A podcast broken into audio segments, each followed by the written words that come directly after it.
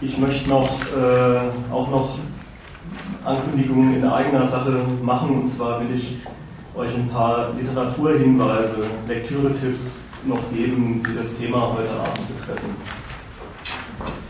Es, äh, in der Vierteljahreszeitschrift Gegenstandpunkt sind zwei größere Artikel erschienen, die sich mit dem bedingungslosen Grundeinkommen befassen.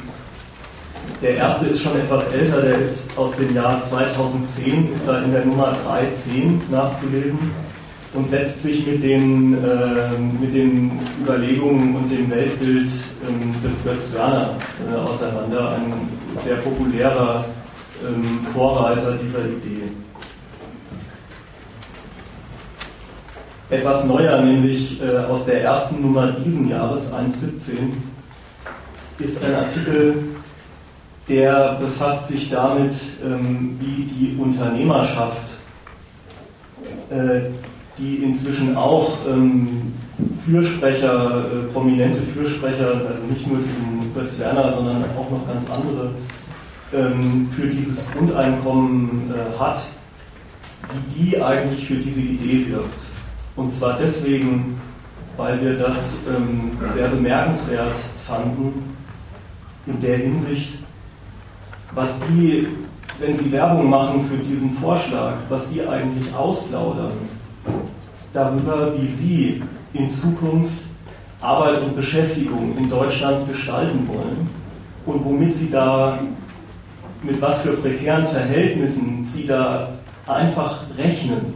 Also wo sie, dass sie einfach davon ausgehen, dass sie die herstellen und dass, dem, dass dagegen auch kein Kraut gewachsen ist.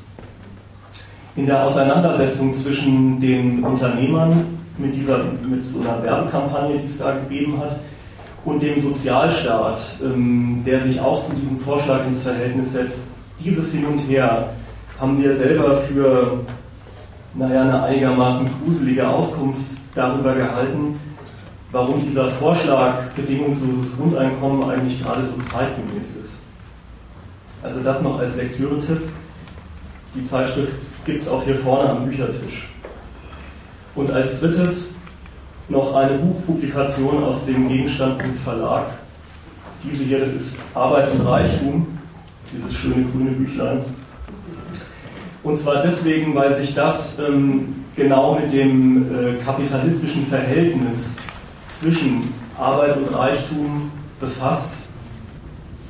Und ich, hab, äh, ich will versuchen, heute in dem Vortrag zu zeigen, dass so, ein, so eine Verbesserungsidee wie die des bedingungslosen Grundeinkommens von kapitalistischen Widersprüchen und Gegensätzen zeugt und ausgeht, über die sich selber aber, ähm, naja, äh, mehr oder weniger einen blauen Dunst macht. Und jetzt möchte ich zu diesem Buch sagen, das wäre, sofern mir es heute Abend gelingt, Interesse zu wecken, das wäre unsere ausführliche und gediegene Gegendarstellung zur Sache.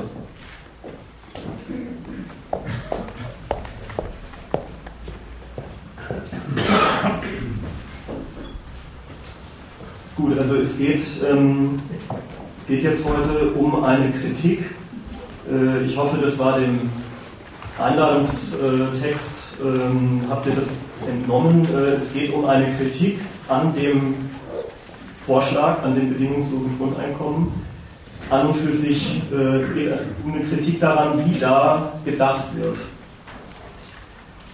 Weil der, ich sag's mal so, der theoretische Anspruch, an dem man so einen Vorschlag zu messen hat, der ist hoch.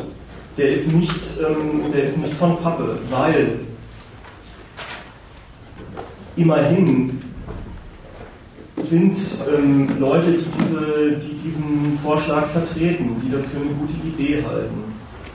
Die haben einen Befund, einen fundamentalen Befund über diese Gesellschaft, was die Produktivität angeht, was ihr Verhältnis, also die, das Verhältnis von Produktivität, Fortschritt und Arbeitslosigkeit angeht. Es sind richtig systematische, ähm, es ist richtig ein systematischer Befund über diese Gesellschaft. Und auch der Anspruch, der sich mit dieser Idee verbindet, ist ja keineswegs bescheiden, ist auch nicht ohne, weil es wird ja gesagt, dass es möglich sei, mit so einer Idee der Armut Einhalt zu gebieten, die Bedrohung durch Armut abzuschaffen.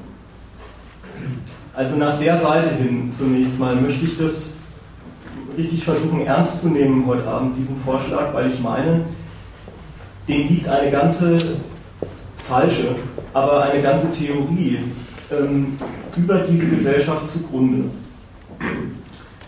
Insofern sind die Debatten, die man so, ich weiß nicht, in den Zeitungen, vor allem im Feuilleton wahrscheinlich, ähm, ähm, diese, diese Art über das Grundeinkommen zu diskutieren, dass man sich fragt, ähm, haben, wir, haben wir mehr ein positives oder mehr ein negatives Menschenbild und, ähm, und so weiter und so fort. Ähm, die finde ich zunächst mal, die, die segeln unter dem, was da angesprochen ist und was man mal zu prüfen hätte segelt diese Art des Diskutierens irgendwie zielstrebig drunter durch. Insofern ähm, möchte ich, und zwar anhand eines etwas längeren Zitats, das ist, wenn ihr diesen Zitatezettel habt, gleich das erste, mal ein bisschen äh, reingehen ähm, und daran darstellen, was, ähm, was uns vom Gegenstandpunkt an dieser Idee so bemerkenswert und befassenswert erschienen ist. Also dieses Zitat ist, äh, das kommt aus dem Internet, äh, vom Netzwerk Grundeinkommen, ist überschrieben mit die Ausgangslage aus so einem FAQ, äh, also wo man sich dann den Fragen stellt, die man sich selbst so stellt, wie das halt so geht. Und ich beanspruche jetzt einfach, äh, ich beanspruche einfach für mich, dass das, ein, dass das exemplarisch ist, dieses Zitat. Also man braucht jetzt, man braucht es nicht zu kennen, aber man kann sich ja mal überlegen, ob man das kennt, dass so argumentiert wird oder dass zumindest implizit ähm, das unterstellt wird, was hier richtig als Ausgangspunkt ähm, richtig extrapoliert ist. Also ich lese mal vor. Die Produktivität ist seit Beginn der industriellen Revolution und dann im 20. und zu Beginn des 21. Jahrhunderts ständig gestiegen. Das hat einerseits zu leistungsfähigeren Volkswirtschaften und zu einem höheren Lebensstandard in der Bevölkerung geführt. Andererseits führt der Produktivitätsfortschritt in Volkswirtschaften mit gesättigten Märkten dazu, dass Arbeitskraft in immer mehr Bereichen überflüssig wird. Das bedeutet einerseits gesellschaftlichen Reichtum sowie die Möglichkeit, Wohlstand für alle zu schaffen. Andererseits gleichzeitig strukturelle Arbeitslosigkeit. Gesellschaften mit hochproduktiven Volkswirtschaften haben noch nicht gelernt, mit diesem Widerspruch umzugehen. Sie beklagen deshalb die Tatsache, dass Arbeitsplätze wegrationalisiert werden, anstatt die Chance zu erkennen die Perspektive hochproduktiver Gesellschaften allen Menschen ein Grundeinkommen zukommen zu lassen. Durch den technischen Fortschritt sind wir heute in der Lage, alle benötigten Güter und Dienstleistungen zu erstellen. Die Bedrohung durch Armut, ein Anachronismus angesichts des heutigen so nie dagewesenen Reichtums, wird durch das Grundeinkommen für alle abgeschafft.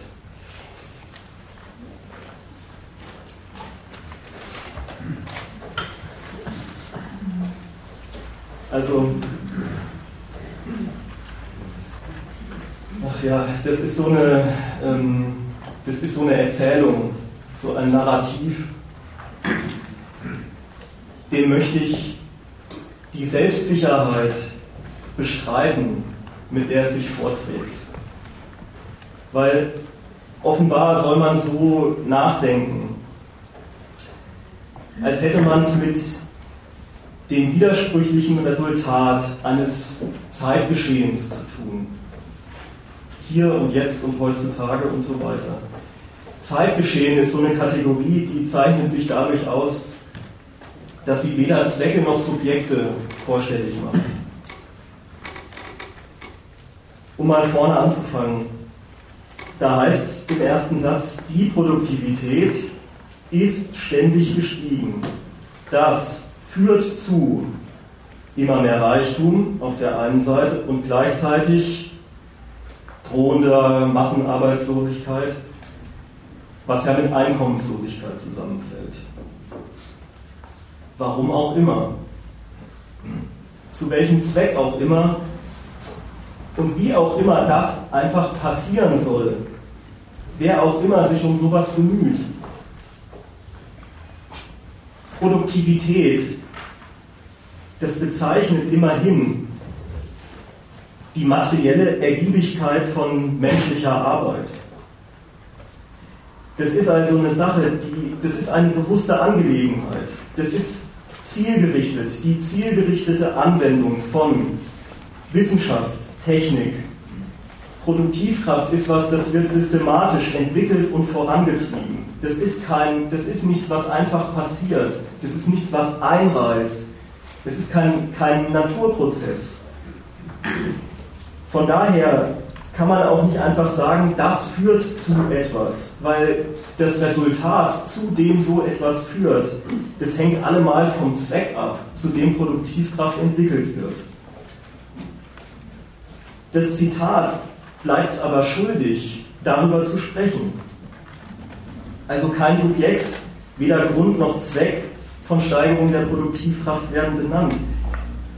Obwohl die Konsequenzen, die einem vorstellig gemacht werden, die das haben soll, doch so widersprüchlich sind. Also das mit, der, mit dem Reichtum und der, ähm, und der Existenznot durch Arbeitslosigkeit.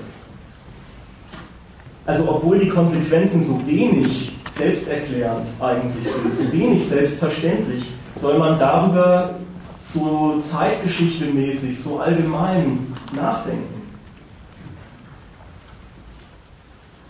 Was soll an den Konsequenzen selbsterklärend sein? Wenn, ich, jetzt nehme ich den nächsten, übernächsten Satz dazu.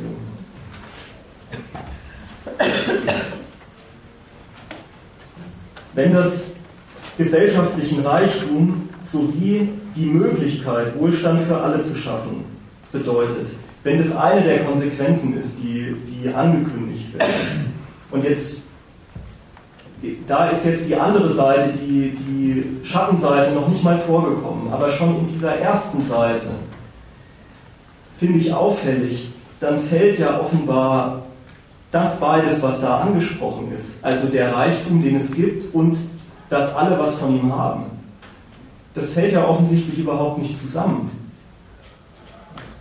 Ja, Möglichkeit ist da das Scharnier ja, ist es dann vielleicht so, dass der gesellschaftliche Reichtum, der in diesen Zeiten enormer Produktivkraft hergestellt wird, vielleicht einen anderen Sinn und Zweck hat? Hat der vielleicht einen anderen Beruf als diesen?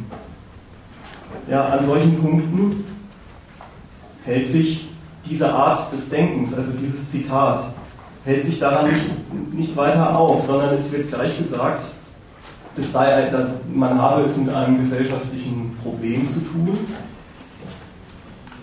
und zugleich mit der Perspektive seiner glücklichen Überwindung. Das Problem, worin soll das bestehen? Den Reichtum gibt es, der ist vorhanden, massig. Aber Arbeitslosigkeit, darunter leiden viele, darunter leidet die Menschheit, weil ihr dann, wenn sie arbeitslos ist, das Geld fehlt, um an den Reichtum ranzukommen, um auf ihn zuzugreifen.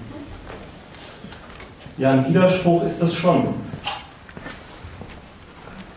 Aber ich finde, das ist ein Widerspruch, bei dem es sich lohnen würde, ihm mal nachzugehen, ihm mal hinterherzusteigen eine Zeit lang. Weil das doch ein eigentümliches Nebeneinander ist von Produktivkraftentwicklung und Armut in Form von Geldproblemen. Wie kommt es denn zu dieser Doppelexistenz von nützlichem Reichtum auf der einen Seite und Geld bzw. Geldsorgen auf der anderen Seite? Irgendwie eine selbst verständliche, selbsterklärende, einleuchtende Konsequenz von dem Stichwort Produktivkraft, und die ist immer weiter gestiegen, ist es jedenfalls nicht. Es ist doch erklärungsbedürftig, dass jeder, alle, die in dieser Gesellschaft produktiv arbeiten, die sich darum, äh, die irgendwie an der Produktion des Reichtums beteiligt sind, die machen das doch gar nicht deswegen, weil sie, weil sie beabsichtigen würden, den Reichtum zu erzeugen, den gesellschaftlichen, den das erzeugt, sondern die tun es, um Geld damit zu verdienen. Um Geld zu verdienen, weil der Reichtum sonst einem gar nicht erst zu Gebote steht. Also jeder, jeder in der Gesellschaft will Geld verdienen, um auf einen Reichtum zuzugreifen, dessen Herstellung so niemand bezweckt. Deswegen braucht jeder in der Gesellschaft Arbeit als Geldquelle. Ganz egal, wie produktiv die Arbeit in der Zwischenzeit geworden ist. Das, ist, das halte ich für ein erklärungsbedürftiges Verhältnis. Darüber wird heute Abend zu reden sein.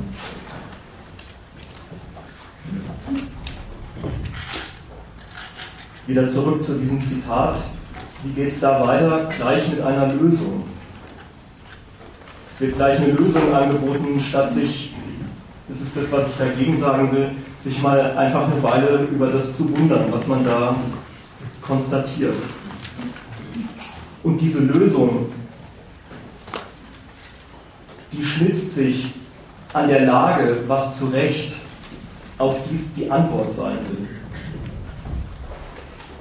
Als sei das eine Selbstverständlichkeit, wird zu diesem Widerspruch, zu dem das Zitat sagt, selbst Widerspruch dazu, wird dieser Widerspruch für was Unnötiges, für was Vermeidbares erklärt. Da wo es heißt, das mit, dem Chance, mit der Chance, die die Gesellschaft erkennen soll. Würde die Gesellschaft diese Chance mal erkennen, dann wäre Armut doch zu überwinden. Also der aufgestellte Befund über eine widersprüchliche Konsequenz von Fortschritt, Produktivkraftentwicklung, der wird weder geleugnet noch erklärt, sondern er wird eigentlich verdoppelt in eine Wirklichkeit, die er hier und heute hat, und in eine Möglichkeit, dass er zu was Besserem führen könnte. Und so wird ein eindeutiger Befund verwandelt in eine offene Frage. Und was sich da, was man da jetzt so locker ähm, vollzogen hat, meine ich, das, das ist selber ein, das ist selber ein ganzes Weltbild, ähm, was dem zugrunde liegt. Das sind Urteile über die Arbeit und den Reichtum im Kapitalismus, die ich heute angreifen will.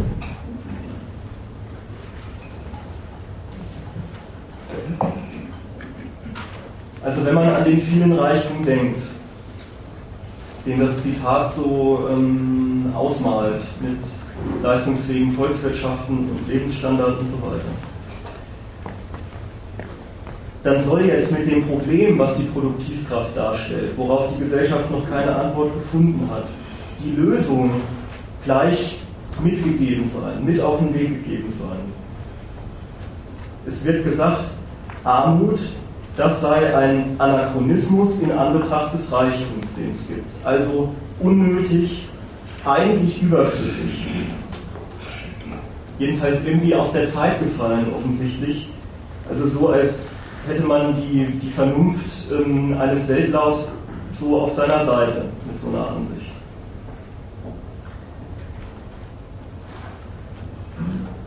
Wenn man mal etwas ähm, genauer noch fasst, was genau soll das Unzeitgemäße, das Anachronistische sein, dann ist es doch so,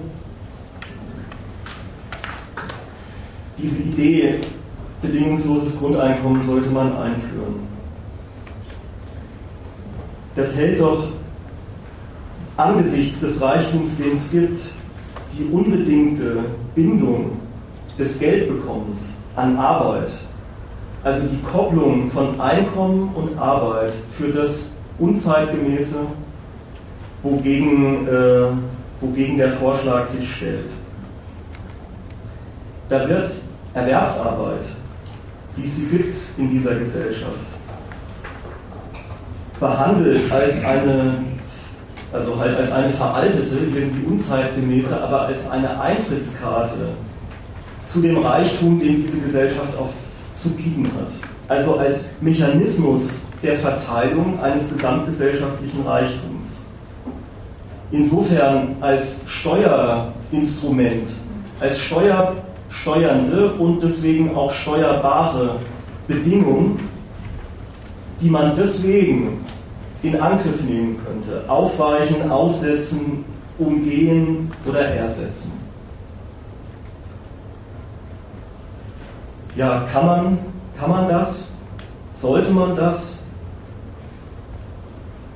Wer sollte das eigentlich machen und warum?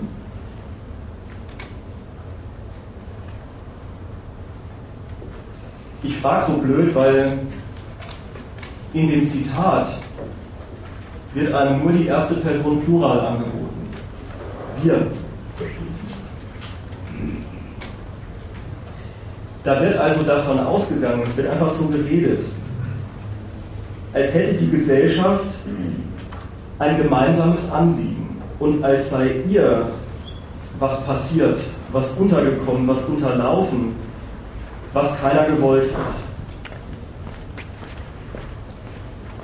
Man baut sich als Ratgeber auf, gerade so, als hätte die Gesellschaft auf diesen alternativen Lösungsvorschlag nur gewartet. Und das ist komisch, weil so ein, so ein Widerspruch, mit dem man da einsteigt, zwischen Arbeit und Armut, sich einfach sicher zu sein, dass der unmöglich gewollt sein kann, dass das ein Betriebsunfall sein muss in dieser Gesellschaft. Woher kommt eigentlich die Sicherheit, dass das so ist? Warum hält sich dieser Widerspruch dann eigentlich so hartnäckig? Warum braucht es dann eigentlich den energischen Aktivismus von Vertretern des Grundeinkommens?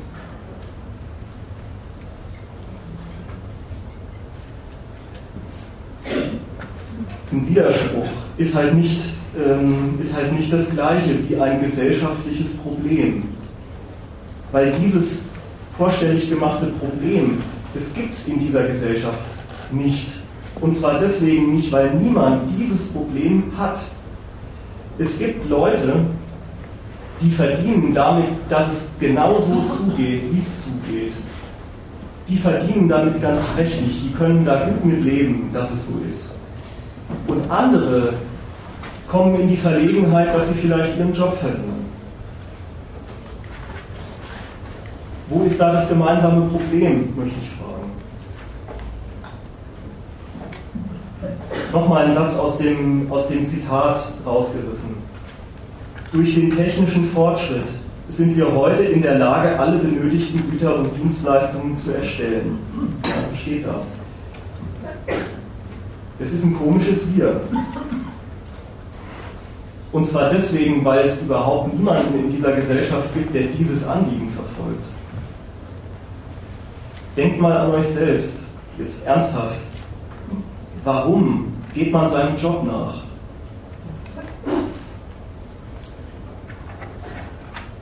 Niemand in der Marktwirtschaft hat die Absicht, Reichtum zu produzieren und dann zu verteilen weder die Chefs noch ihre Angestellten, sondern es geht jedem darum, mit Arbeit Geld zu verdienen. Also, mein erster Vorwurf lautet, die Perspektive des Verbesserungsvorschlags bedingungsloses Grundeinkommen, die Perspektive ist fiktiv. Die Gesellschaft wie sie ihre Arbeit organisiert, was der Witz am Reichtum dieser Gesellschaft ist, den sie produziert. Das alles wird von der gedachten Lösung her hinkonstruiert. Das wird zurechtgebogen, sodass es zu dem Einfall passt, einfach ein bisschen Geld umzuverteilen. Und das Interessante daran ist, worüber dieser Vorschlag damit, worüber er einerseits damit selber redet und worüber er andererseits so gedankenlos hinweggeht. Deswegen will ich über diese Punkte gesellschaftlicher Reichtum,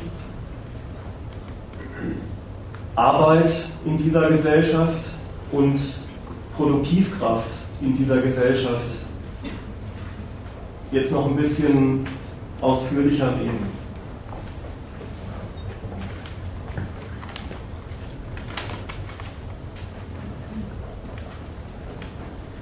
Also zum, zum Reichtum. Dieser Gedanke, Armut müsste doch nicht sein. Wie macht, worin ist er eigentlich plausibel oder wie macht er sich plausibel? Doch darüber, dass es einerseits den Reichtum, den stofflichen Reichtum, den gibt es in dieser Gesellschaft irgendwie.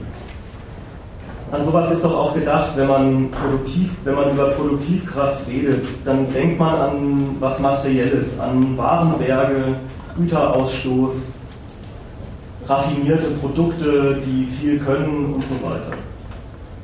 Und jetzt kommt dazu, gleichzeitig gibt es ein Zugriffsmittel auf diesen stofflichen Reichtum, das ist das Geld. Also, wie schön, beides gibt's. Angesichts des Güterreichtums fehlt es an der materiellen Front schon mal an nichts. Und die Eintrittskarte zu diesem Güterreichtum gibt es auch noch. Also müssen die Leute doch nur Geld zugeteilt kriegen. So ist gedacht. Brauchen sie ein bisschen Geld, also braucht man diesen Mechanismus, es ihnen zukommen zu lassen.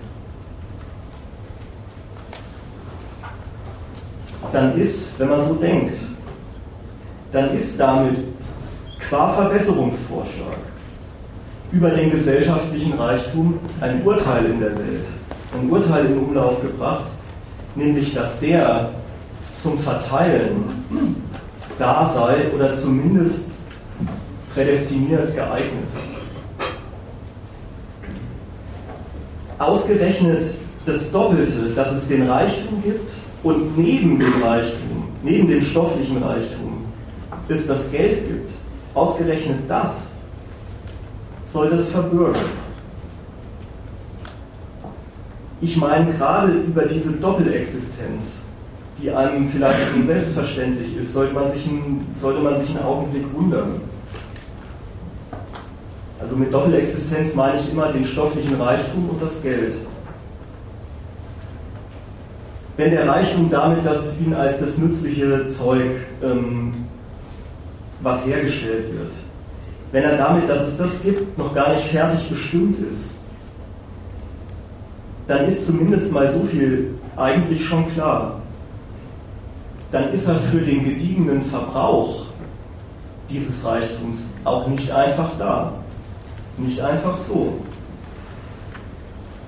Also damit, dass er in dem Maße, wie gearbeitet wird, in die Welt kommt, vorhanden ist, ist über den nützlichen Gebrauch, der anschließend von ihm gemacht wird, doch das letzte Wort noch gar nicht gesprochen.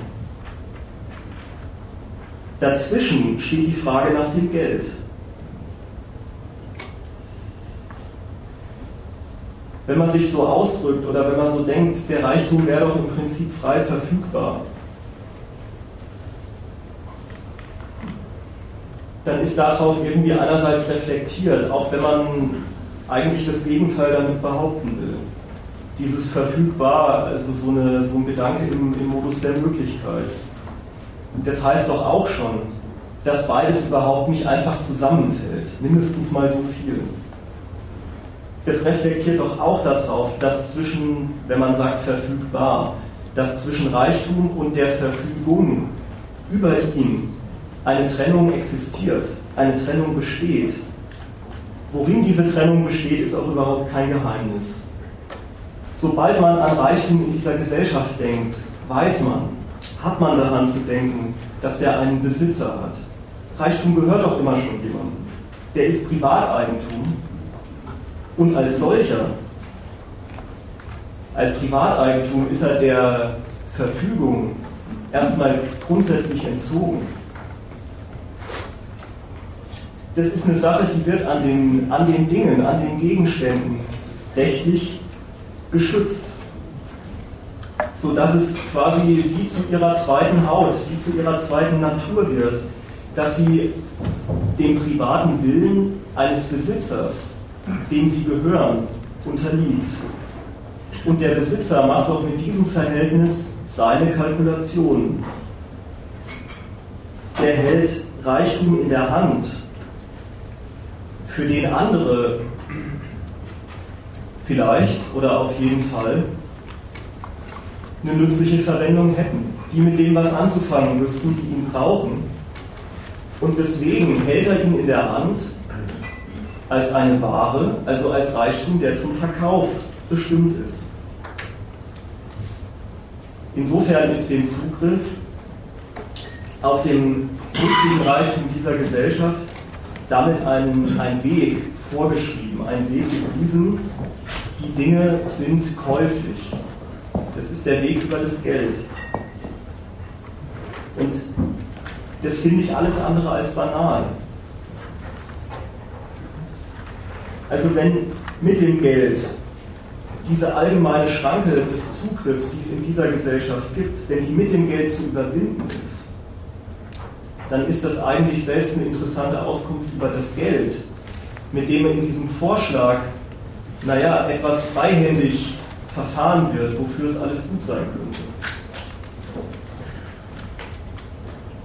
Die Schranke, die da zu überwinden ist, das uns nochmal so zu sagen, das ist keine Schranke, die den Dingen qua Natur zukommt oder anhaften würde, sondern das ist die Schranke, die das, die das Rechtsverhältnis, die das Eigentum setzt. Diese Schranke kann Geld überwinden. Warum eigentlich? Wie, wie kann Geld eigentlich das? Das kann Geld deswegen, weil Geld selbst Eigentum, und zwar Eigentum in Reinform, ist.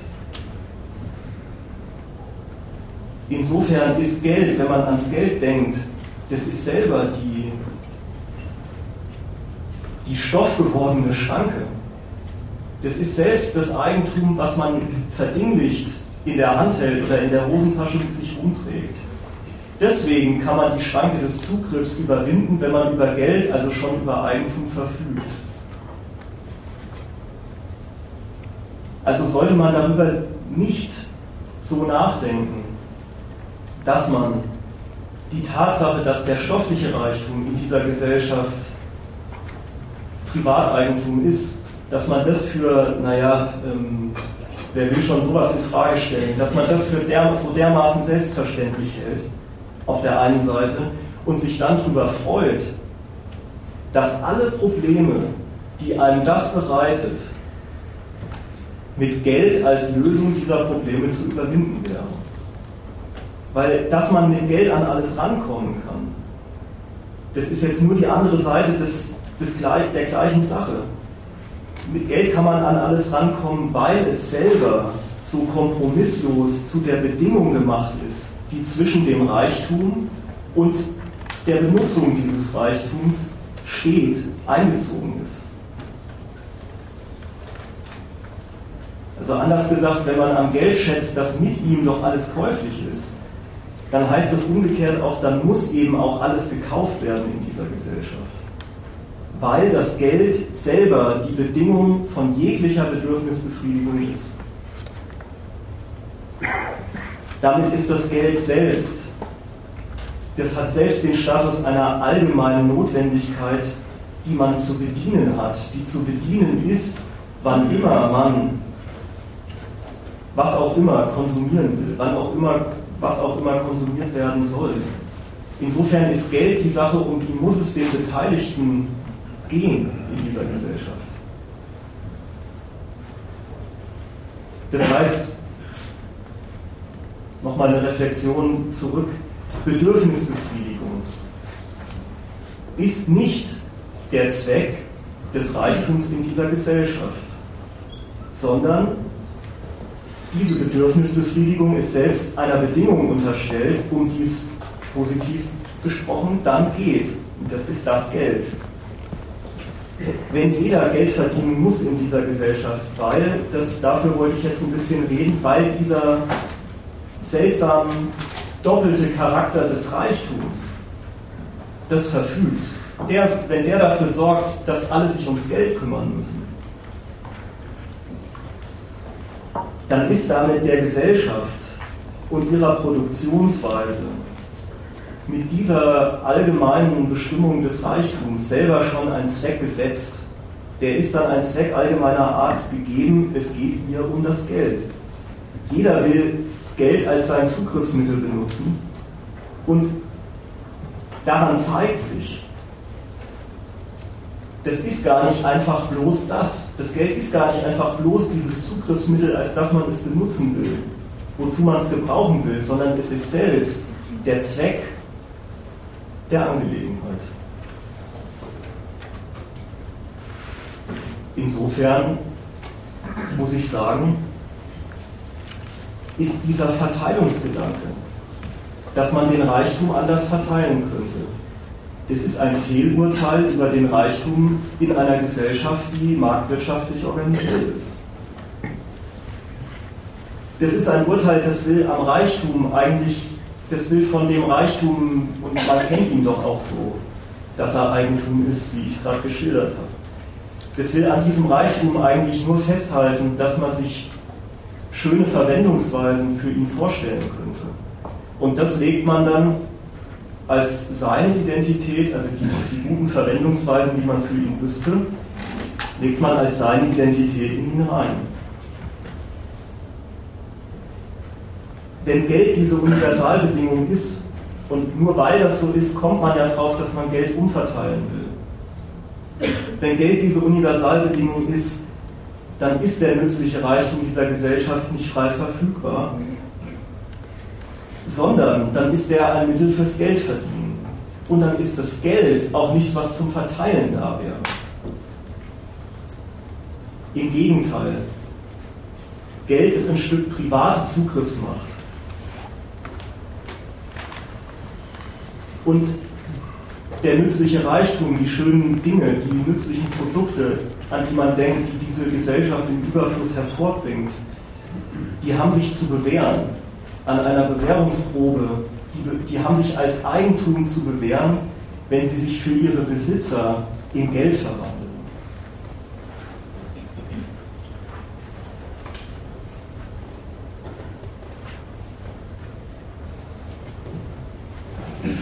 Also solange ich mich nicht unterbreche, mache ich einfach weiter.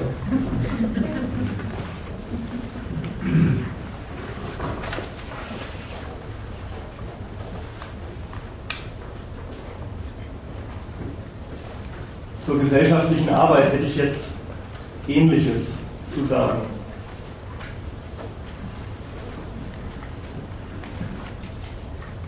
Also in dem Zitat, was ich eingangs vorgelesen habe, ist auch an der Arbeit selbst was Doppeltes angesprochen.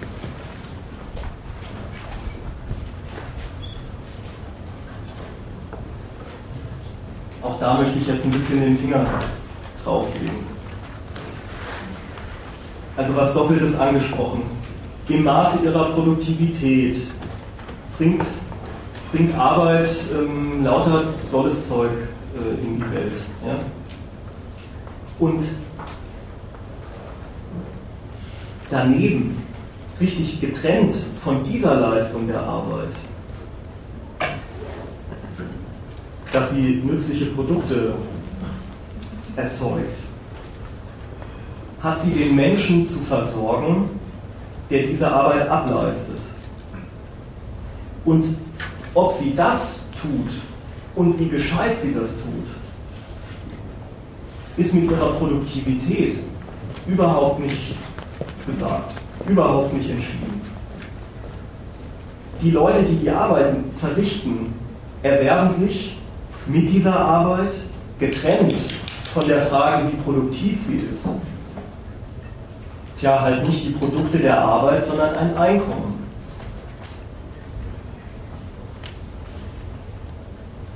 Das ist ein, ein, eine, eine, Doppel, äh, eine Doppelbestimmung, ein, ein Doppelcharakter, wenn man so will, an der Arbeit selber, der für sich genommen eigentlich bemerkenswert ist.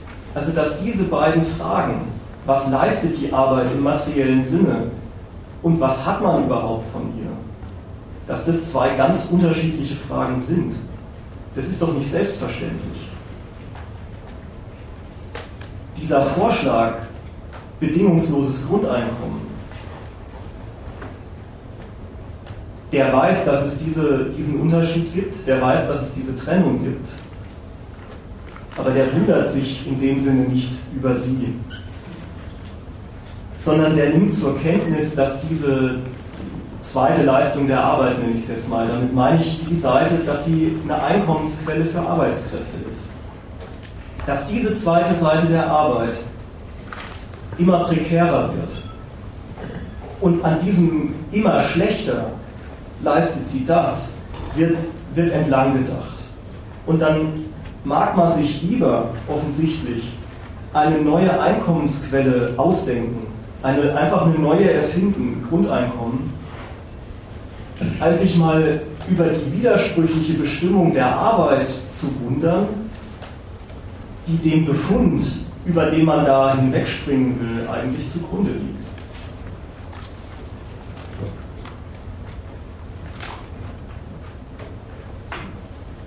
Wenn es heißt, ausgerechnet, möchte ich jetzt wirklich sagen, ausgerechnet in Anbetracht der produktiven Leistungsfähigkeit von Arbeit, müsste es nicht sein, dass Leute so schlecht dastehen. Muss ich sagen, das ist, ähm, das ist ein falscher Schluss. Das ist ein Fehlschluss. Man geht von dieser Trennung aus und sagt, ausgerechnet in Anbetracht der ersten Seite könnte doch die zweite Seite ein bisschen, äh, ein bisschen netter ausfallen oder müsste jedenfalls nicht mehr gegen die Leute ausschlagen. Es ist komisch, über dieses Doppelverhältnis so nachzudenken. Dass die Arbeit massen, massenhaft Reichtum hervorbringt, der doch offensichtlich ihre Erzeuger gar nichts angeht, Deswegen arbeiten sie ja nicht einfach bloß und damit wäre dann die Sache erledigt, sondern sie müssen mit ihrer Arbeit gucken, dass sie Geld verdienen. Also dass der Reichtum ihrer Erzeuger seine Erzeuger offenbar nichts angeht, das ist als Selbstverständlichkeit abgehakt.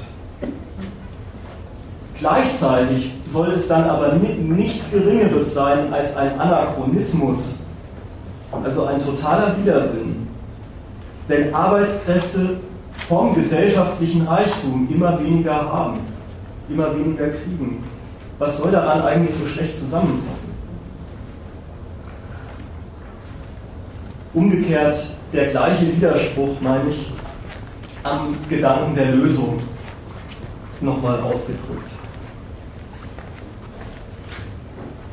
Erst ist, ist einem so klar, wenn Leute Reichtum produzieren, dann ist das, das ist gar nicht erst ihrer. Den produzieren sie gar nicht erst für sich.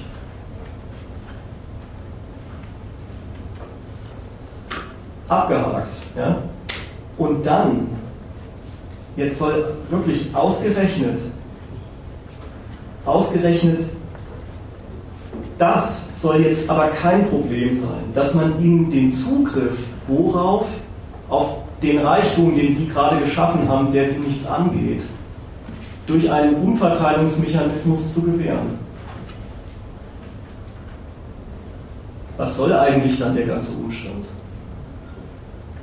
Was soll die Trennung, was, was soll die Trennung an der Arbeit selber, dass sie diese zwei, zwei Seiten hat?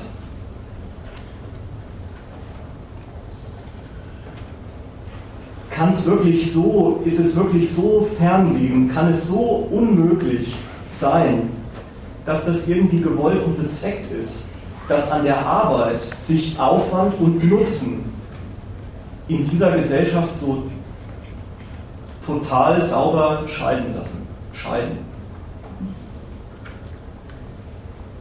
Sollte es wirklich ein über Jahrhunderte angeschwollener und unbemerkter Betriebsunfall sein, der jetzt ähm, im 21. Jahrhundert oder wo auch immer wir sind, der jetzt eklatiert.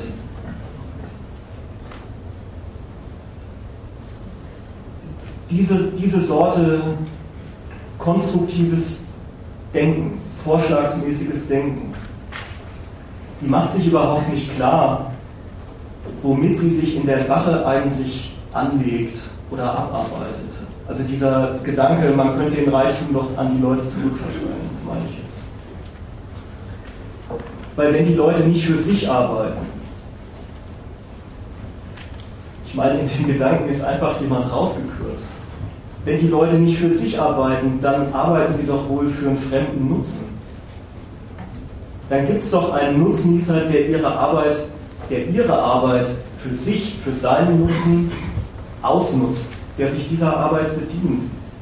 Und diesen Nutznießer kennt, äh, ich will keine Rätsel aufmachen, den kennt ihr natürlich. Also die Leute dienen dem Eigentum mit ihrer Arbeit und zwar in doppelter Hinsicht.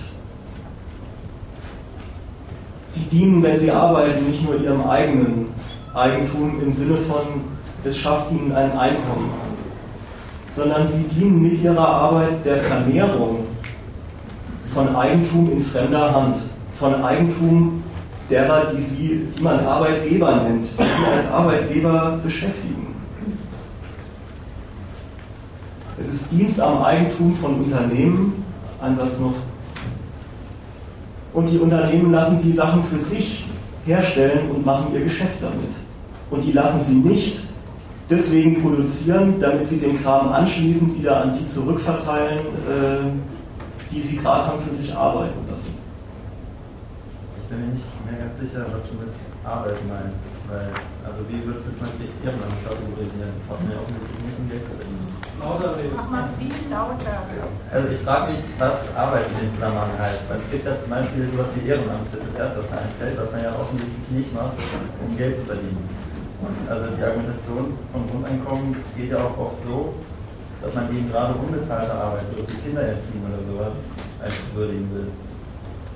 Also da wird dann, keine Ahnung, was, ja, also Kindererziehung als Arbeit, würdest du das Arbeitsspeichern oder? Also im gesellschaftlichen Sinne ist, also man weiß was ist die Gesellschaft. Ja, aber weißt du, umgekehrt, ähm, Kannst du jetzt mit dem Verweis darauf, dass es Ehren, ehrenamtliche Tätigkeiten gibt,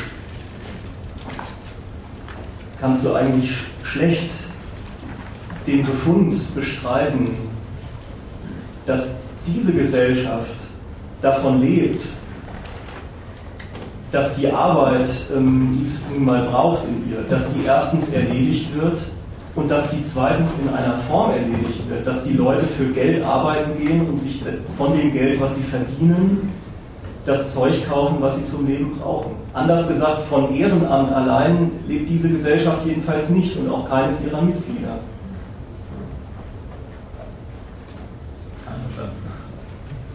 Aber würdest du es dann Arbeit bezeichnen oder nicht? Weil also dann ist es ja nicht Meinetwegen, wenn es also das ist ja bestimmt anstrengend dass man arbeiten will.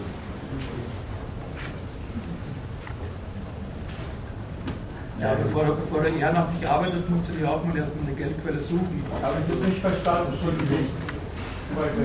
Bevor man äh, anfängt, ehrenamtlich zu arbeiten, muss man ja auch erstmal eine Geldquelle haben. Also, ja, macht man, wenn man Geld hat, dass man dann auch ehrenamtlich hat. Für Arbeit muss man eine Geldquelle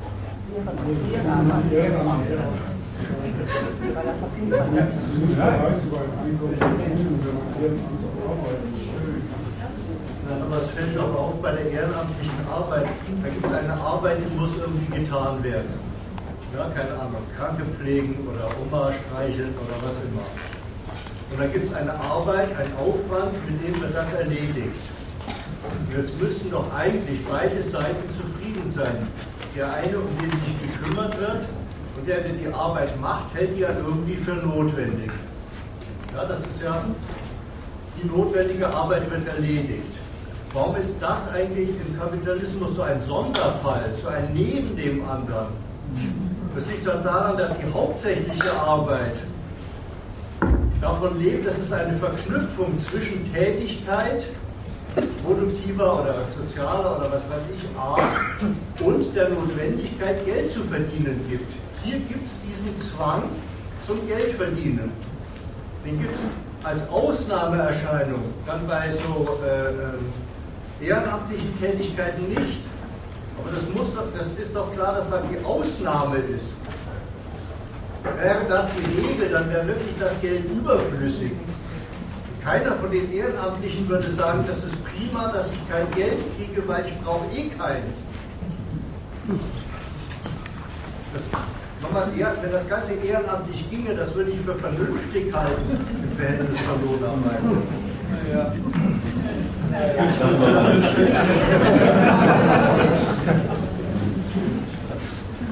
Also und die Beweisabsicht in dem Vortrag habe ich so verstanden, dass es ja nicht nur darum geht, jetzt zu sagen, Arbeit hat nun einmal im Kapitalismus die Bestimmung, äh, dass sie die ganzen Güter unter der Regie der Unternehmer hervorbringt und gleichzeitig von dem Nutzen getrennt ist.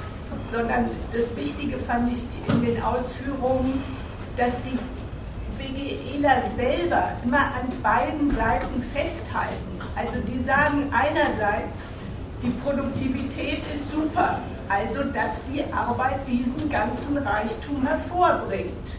So, in der Bestimmung wollen sie an der Arbeit festhalten. Und gleichzeitig sagen sie aber, eigentlich könnte die Arbeit auch ganz anders äh, äh, an Geld kommen oder der Arbeiter ganz anders an Geld äh, kommen, als das in dieser Gesellschaft über Arbeit geregelt ist, dass man eben über Lohn, Leistung, Bezahlung ein Stück weit einen Zugang zu dem von den Leuten getrennten Reichtum bekommt. Also in allen Bestimmungen, beim Geld könnte man das jetzt auch nochmal zeigen, ist es nicht einfach so, dass die eine falsche Vorstellung über den Kapitalismus haben, sondern dass sie in, ihrem, in ihrer konstruktiven Idee immer sowohl die Seite am Geld und an der Arbeit festhalten, äh, die überhaupt die Problemlage hervorbringt, über die sie reden, und gleichzeitig wollen sie das Gegenteil dann mit den gleichen Mitteln haben, also mit Arbeit und Geld.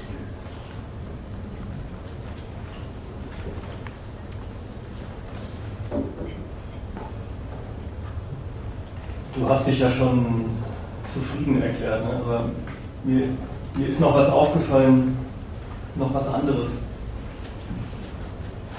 Es ist nur eine Kleinigkeit, aber die ist vielleicht nicht unwichtig, wie du dich ausgedrückt hast. Du hast gesagt, ähm, für das Grundeinkommen gäbe es dieses Argument, oder ich, also ich weiß nicht, ob du es vertrittst oder nur zitierst, aber das ist auch egal. Diese, dieser Gedanke, dass man damit Ehrenamt, ehrenamtliche Tätigkeiten würdigt, ja, angemessen würdigt. Und ich, ich will jetzt nur darauf hinweisen, das ist ein Zusammenhang dieser Gedanke der Würdigung ist ein Zusammenhang anderer Art. Ich habe, um es andersrum zu sagen, ich wollte, ähm,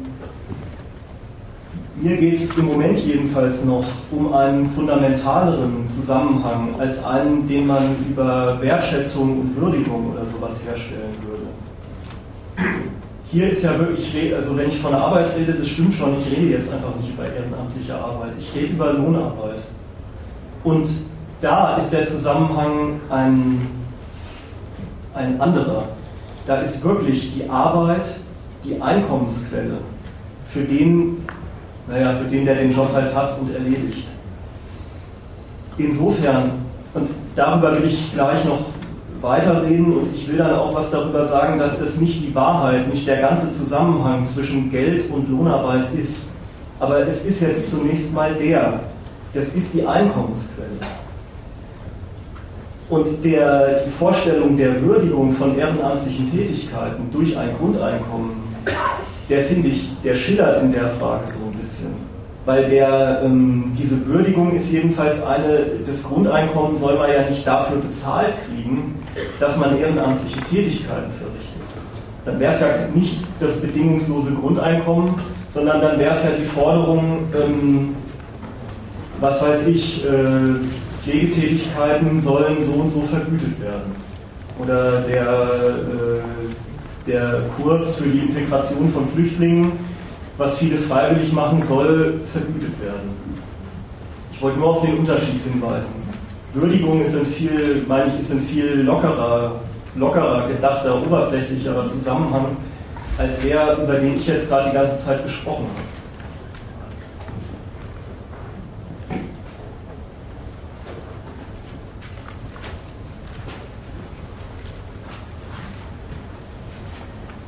Also vielleicht kann man sich in dieser Abgrenzung auch noch ein bisschen weiter fortbewegen, weil klar, ich, wenn ich immer, wenn ich Arbeit gesagt habe, habe ich an Lohnarbeit gedacht. Also Lohnarbeit beziehungsweise ähm, Arbeit gegen ein Gehalt bei einem Arbeitgeber. Und das ist schon eine besondere Sorte äh, Arbeit, Das ist nämlich eine Arbeit, die selbst einen unselbstständigen Charakter hat, weil die Mittel, weil die, weil, weil die Bedingungen, unter denen Arbeit stattfindet, die es braucht, weil die selber von, von der Arbeit sozusagen getrennt sind. Also weil die Arbeit wenn sie als Lohnarbeit stattfindet, gar nicht selbst die, die souveräne Verfügerin über ihre eigenen Bedingungen ist. Was ich meine damit, ähm, die Arbeitsmittel, die stofflichen Bedingungen des Produzierens, ja, die, die Gerätschaften, die Rohstoffe, die ähm, Baulichkeiten und so weiter und so fort, die sind in diesem Lohnarbeitsverhältnis ein Stück fremdes Eigentum, die der, die der Arbeit als fremde, fremdes Eigentum, als fremde Bestimmungen gegenübertreten.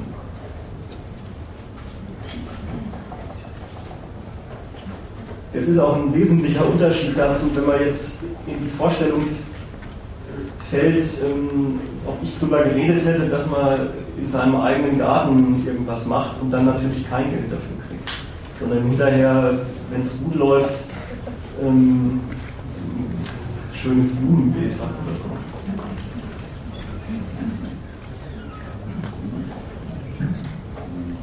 Also an der Lohnarbeit ist, ist das maßgeblich Produktionsmittel in dieser Gesellschaft. Da ist es wie mit dem Reichtum, über den ich vorhin geredet habe. So überhaupt. Ähm, die Produktionsmittel sind eben auch Privateigentum. Die gehören auch jemandem. So wie der ganze Reichtum in dieser Gesellschaft.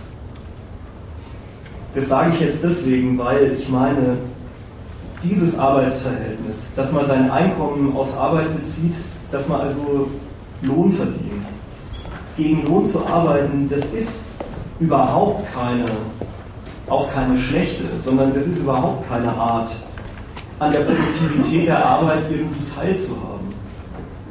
Das ist auch keine Art, das Produkt irgendwie unter sich aufzuteilen, was bei der Arbeit rauskommt sondern wenn man gegen Lohn arbeitet, gegen Entgelt, dann ist diese Bezahlung der Preis dafür, der Preis, der einem halt gezahlt wird, dass man die Verfügung über sein eigenes Arbeitsvermögen abgibt, abgetreten hat.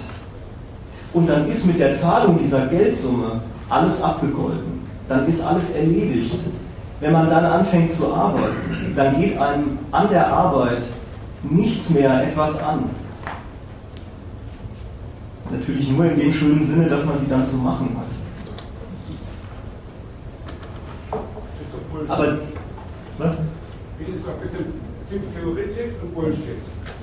Wenn ich in einen Arbeitsjob eingehe, das ist einfach ein Deal. Ich arbeite was, ich kriege meine Arbeitsleistung und kriege dafür mein Honorar. So sollte es sein. Natürlich geht es heute prekärer zu, aber du kannst ist ja jetzt zum Meinung. Also ich will nicht bestreiten, dass das ein Deal ist. Ich denke gerade meinetwegen theoretisch ähm, Bullshit jetzt nicht so, aber ähm, ich, ich denke drüber nach, worin dieser Deal eigentlich besteht. Was steht sich denn da gegenüber? Und da meine ich ähm, sofort, ähm, da wird eine Summe Geld bezahlt. Und zwar dafür, dass man anschließend in fremde Hände arbeitet.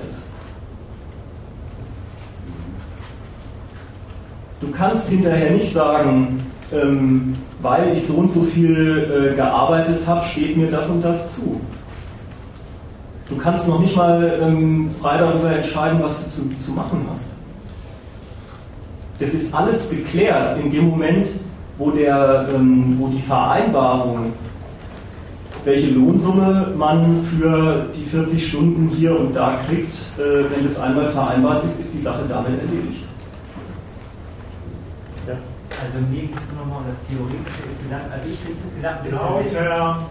Ich persönlich finde es schwierig, bei diesem theoretischen Teil sehr aufmerksam zu hören. Ich würde es gerne. Für mich wäre es schön, wenn du vielleicht bestimmte Argumente, die für dich sehr wichtig sind, auf Beispiele runterbrechen könntest, deine, also deine, deine Punkte, weil, weil bei mir ist das so, ich bin, ich weiß nicht, ich bin Mathematiker, aber für mich ist halt so, wenn du eine These aufstellst mit einer maligen Widerlegung, ist das widerlegt.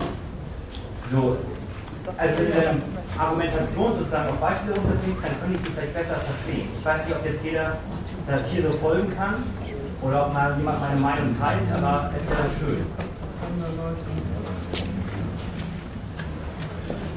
Sag doch mal, was du nicht verstanden hast, dann kann man sich. Oh, dann müssen wir jetzt aber schon wieder ein bisschen zurücklehnen auf den Bürger. Das wäre nicht so schlimm. Äh, Ja, probier es, also es wird sehr oft. Also erstmal muss man, die, also die Definition von bestimmten Begriffen ist bei manchen hier, ist allgemein bei mir nicht ganz so klar. Also ich will überhaupt, ich habe mich schon ordentlich mit dem Thema beschäftigt, aber für mich ist das halt, ich habe halt irgendwann den Kopf ab, aufgehört, weil es irgendwie, es geht gar nicht mehr ums bedingungslose Grundeinkommen an sich und wie man es umsetzt, sondern überhaupt, es geht eigentlich mehr um Arbeit. Was ist die Definition von Arbeit? Also du willst vielleicht darauf, hin, auf, darauf hinweisen, wie blödsinnig die Idee eigentlich von Arbeit ist, wie wir sie kennen. Ich weiß es nicht. Ähm, ja, also ich möchte jetzt hier nicht äh, den ganzen Fluss hier jetzt unterbrechen, aber ich hatte nur gedacht, dass du Argumentation, Meinung mit Beispielen untermauern könntest. Das wäre schön. Der Vortrag hat sich aber auch ein bisschen was anderes vorgenommen und auch was anderes versprochen, als dass er darüber redet oder irgendwann dahin kommt, wie man das bedingungslose Grundeinkommen umsetzt. Sondern der hat ja gesagt, er will diese, dieser Idee, diese Idee irgendwie einer Kritik unterziehen. Und deswegen geht es doch um die Arbeit, die du äh, irgendwie feststellst.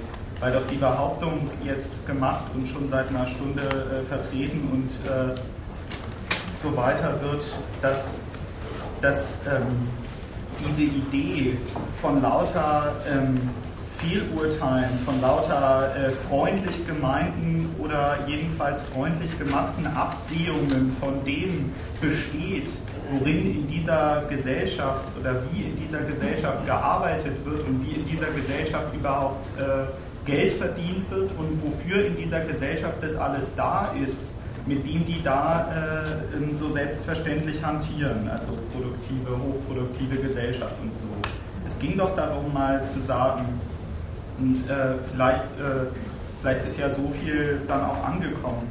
Äh, es ging doch mal darum zu sagen, dass, die, dass diese, äh, diese Verfechter des bedingungslosen Grundeinkommens übersehen, wofür in dieser Gesellschaft gearbeitet wird, wofür in dieser Gesellschaft der Reichtum produziert wird und dann auch da ist, über den Sie so reden, als wäre der die Chance, äh, die Menschheit zu versorgen. Und dafür, dafür standen die Argumente, du kannst ja vielleicht äh, im Nachhinein auch mal einer der Lektüreempfehlungen folgen, wenn du jetzt die ganze Veranstaltung nicht auf, äh, aufhalten willst. Aber das war jedenfalls die Intention. Ja, es geht halt Unterstützen könnte ja- man doch, Entschuldigung, ich will dir nicht ins Wort fallen, ich will dir nur helfen gerade. Unterstützen könnte man ja von dem jungen Mann aus argumentieren, wenn es jetzt um bedingungsloses Grundeinkommen konkret geht, um den Plan ein bedingungsloses Grundeinkommen einzuführen, Was sind denn dann die Beispiele, was damit finanziert werden soll, was für Arbeit, was für Jobs? Wenn trotz bedingungslosen Grundeinkommens trotzdem angenommen werden soll. Wenn doch gerade argumentiert worden ist, dass dieser Reichtum. Ich wollte ihm nur helfen, er darf sie jetzt selbst weiterführen. Entschuldigung. Ja, jetzt nicht ja mich. auch. Wenn doch gerade argumentiert worden ist, dass dieser ganze Reichtum nicht Gegenstand des Verteilens ist, weil er, und das weiß jeder, in jedem. Stück, in, jeder, in jedem Euro und in jedem Gebäude und in jedem äh, Kohlkopf Eigentum ist. Also nicht zur Verfügung steht als etwas, was man so eben verteilen kann. Und dass das, das seinen Grund darin hat, wie diese Gesellschaft von Arbeit, äh, äh, ja, in welchem Verhältnis äh, Arbeit und Reichtum in dieser Gesellschaft stehen. Das ist der Gegenstand der Erklärung. Es ist ein Bestreiten, das, es ist gar kein Argumentieren darüber, wie man das dann gestalten kann, weil es in dieser Gesellschaft nicht gestalten kann, weil man sich nicht fragt, wer will hier eigentlich was. Ja, das finde ich Ordnung.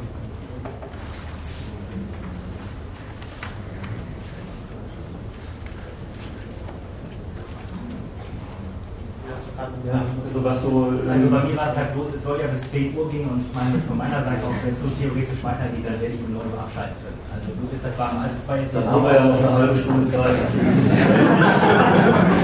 Melde dich um neun nochmal. Ich habe ähm, hab viel Stoff dabei, aber es gibt einen zweiten Teil, der befasst sich mit der Umsetzung dieses Grundeinkommens. Vielleicht wirst du dann gerade so wieder wach. Ähm, das interessiert dich dann mehr. Aber ich sage gleich, ähm, auch bei der Umsetzung ist mir, ähm, ist mir nichts Gutes eingefallen über, ähm, über diesen Vorschlag.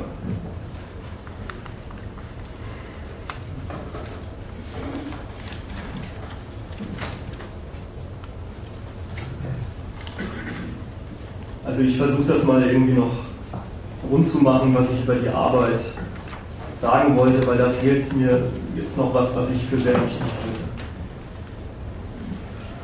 Ich habe jetzt über die Arbeit in dieser Gesellschaft in der Eigenschaft, dass sie die Einkommensquelle von Arbeitskräften ist, habe ich jetzt was gesagt. Ich will aber sagen, das ist überhaupt nicht das ganze Verhältnis von Arbeit und Geld, Geldreichtum in dieser Gesellschaft.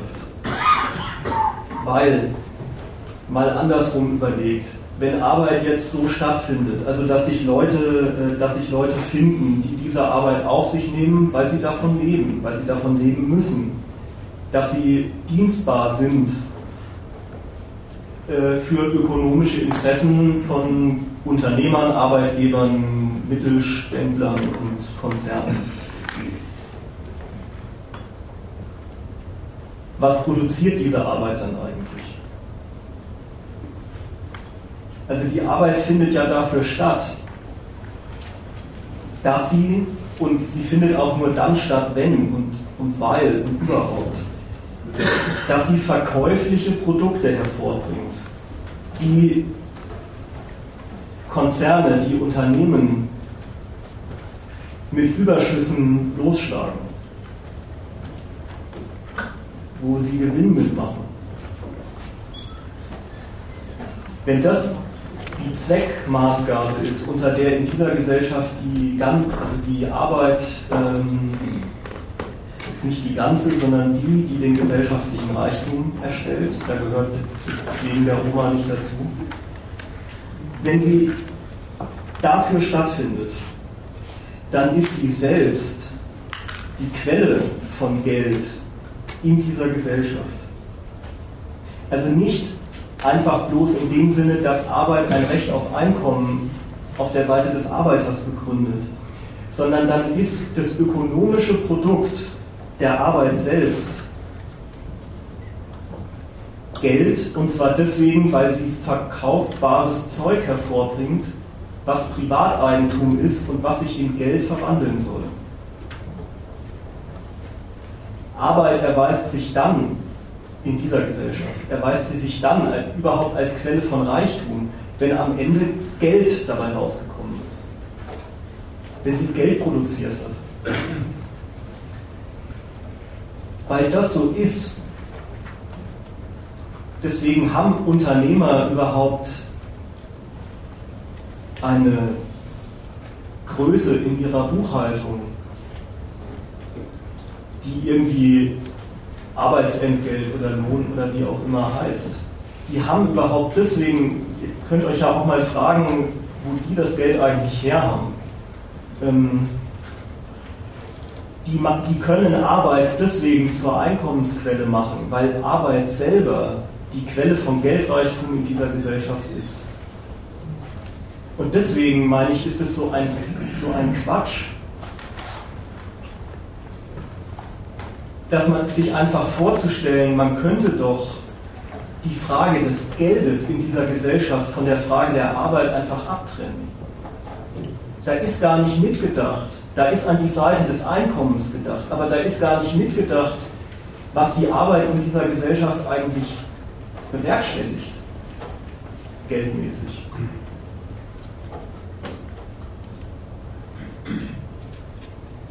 darin, äh, also wenn es dieses ähm, Verhältnis äh, jetzt leider wieder ohne Beispiel, aber ähm, ich weiß auch nicht, was daran so schwer ist, weil so kalkuliert jeder Betrieb in diesem Land. Wenn es so ist, dass Geld Arbeit einkauft, ja, Arbeit bezahlt, einkauft auf der einen Seite und auf der anderen Seite selbst Produkt von Arbeit ist im Kapitalismus dann liegt darin auch eine Wahrheit über das Geld selber. Über das, meine ich, der Vorschlag des Grundeinkommens sich nicht gut Rechenschaft ablegt. Zum Verteilen ist das Geld sowieso nicht da, das habe ich ja vorhin schon gesagt. Es ist aber auch das, wofür man es selbst dann möchte ich mich jetzt gerne mit einschließen, wofür man es selbst benutzt, benutzen will. Ein Zugriffsmittel auf die schönen Dinge, die es in dieser Gesellschaft so zu kaufen gibt. Wenn man es als dieses Zugriffsmittel benutzt, dann hat es doch das an sich, dass es einem tja, zwischen den Fingern zerrinnt, weil dann ist es nun mal ausgegeben, wenn man sich was Schönes dafür gekauft hat. Und dann ist der Reichtum irgendwann verkonsumiert und das Geld ist weg. Das bringt einen immer wieder in die, ähm, in die Situation, dass man sich genau darum kümmern muss, dass man einer Arbeit nachgehen kann, damit man Geld verdient. Jetzt das gleiche Verhältnis auf der anderen Seite hat einen ganz anderen Gehalt sofort. Da hat, da hat Geld überhaupt nicht den Charakter dass es dieses verschwindende Moment wäre, was einen immer wieder auf den Ausgangspunkt zurückwirft, dass man es irgendwo herkriegen muss. Sondern bei, in Unternehmen oder bei, ähm, bei Unternehmern wird das Geld vorgeschossen. Da wird eine Kalkulation gemacht, dass es zweckdienlich ausgegeben wird, nämlich um Kommando, um Kommandomittel zu sein über Leute und über die gegenständlichen Faktoren der Produktion und dann einen Reichtum zu produzieren, bei dem sich das Geld am Ende, wenn es gut läuft, vermehrt hat. Also das ist ein Stück Reichtum, der wird, der ist gar nicht weg in dem Sinne, sondern der wird vorgeschossen für die Elemente der Produktion und fließt den Unternehmern vermehrt zurück.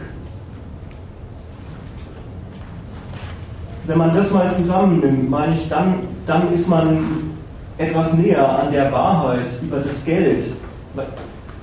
Deswegen sollte man mit dem nicht so freigeistig verfahren, wenn man sich Möglichkeiten für diese Gesellschaft überlegen will das Geld hat für die eine Seite, für die Arbeit, für die abhängig Beschäftigten, hat das Geld den Charakter, das ist immer wieder das, worum sie sich kümmern müssen und deswegen müssen sie sich nützlich machen für andere. Für die andere Seite ist es genau dieses Kommandomittel und somit eines, ein, ein Ding, was das Wunder vollbringt, dass es sich, wenn man nur genug davon hat und es in einem Unternehmen produktiv einsetzt, dass es sich glatt vermehrt.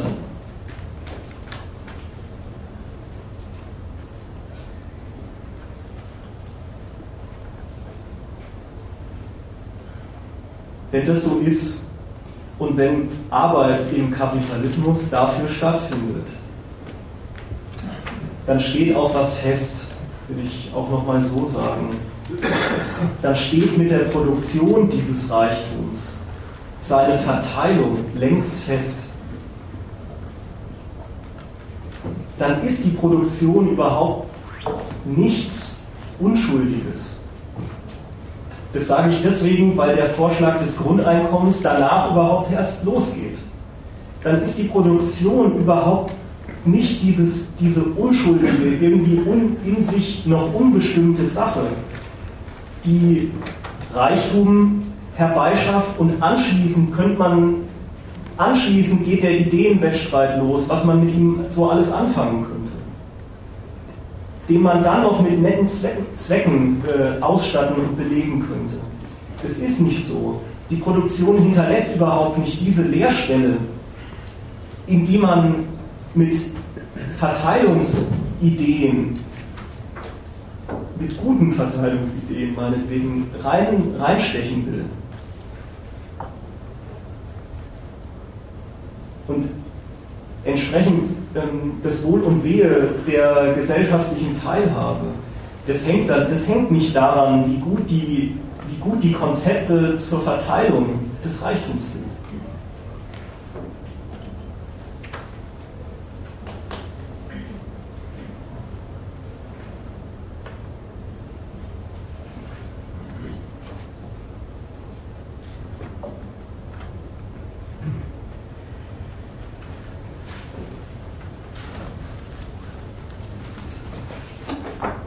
bin immer noch nicht ganz fertig mit diesem Verhältnis der Lohnarbeit.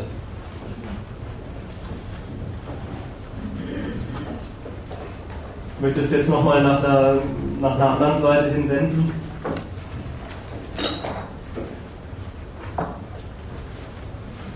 Ich sage dann auch gleich warum. Also Lohnarbeit möchte ich jetzt mal nach der Seite hin würdigen.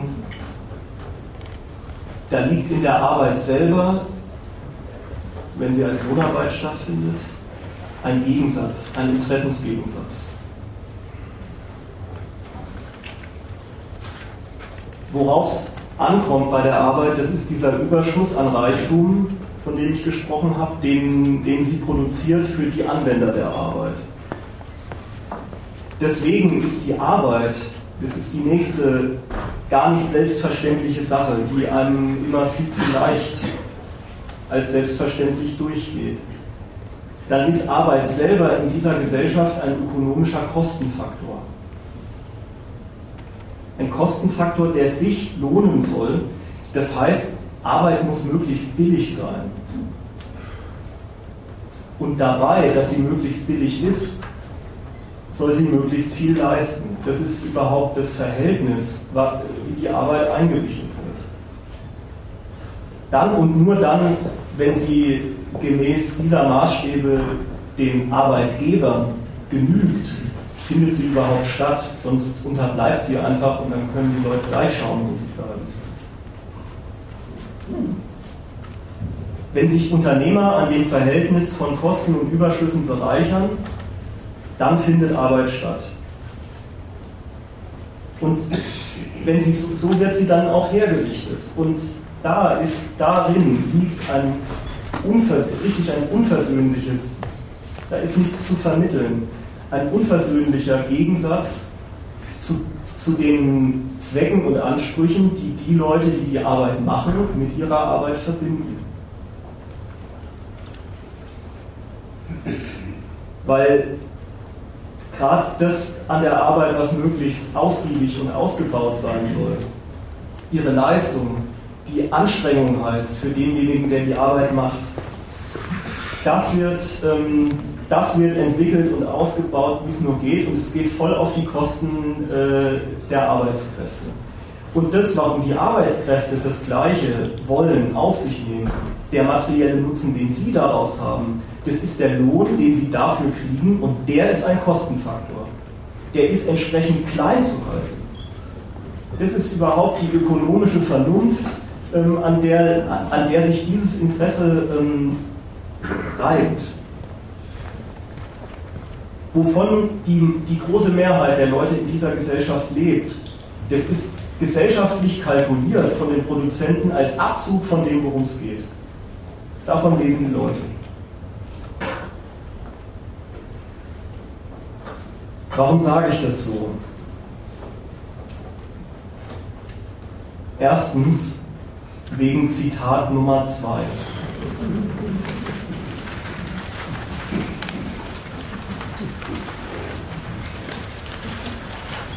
Also bevor jetzt jemand abwinkt und sagt, das wäre,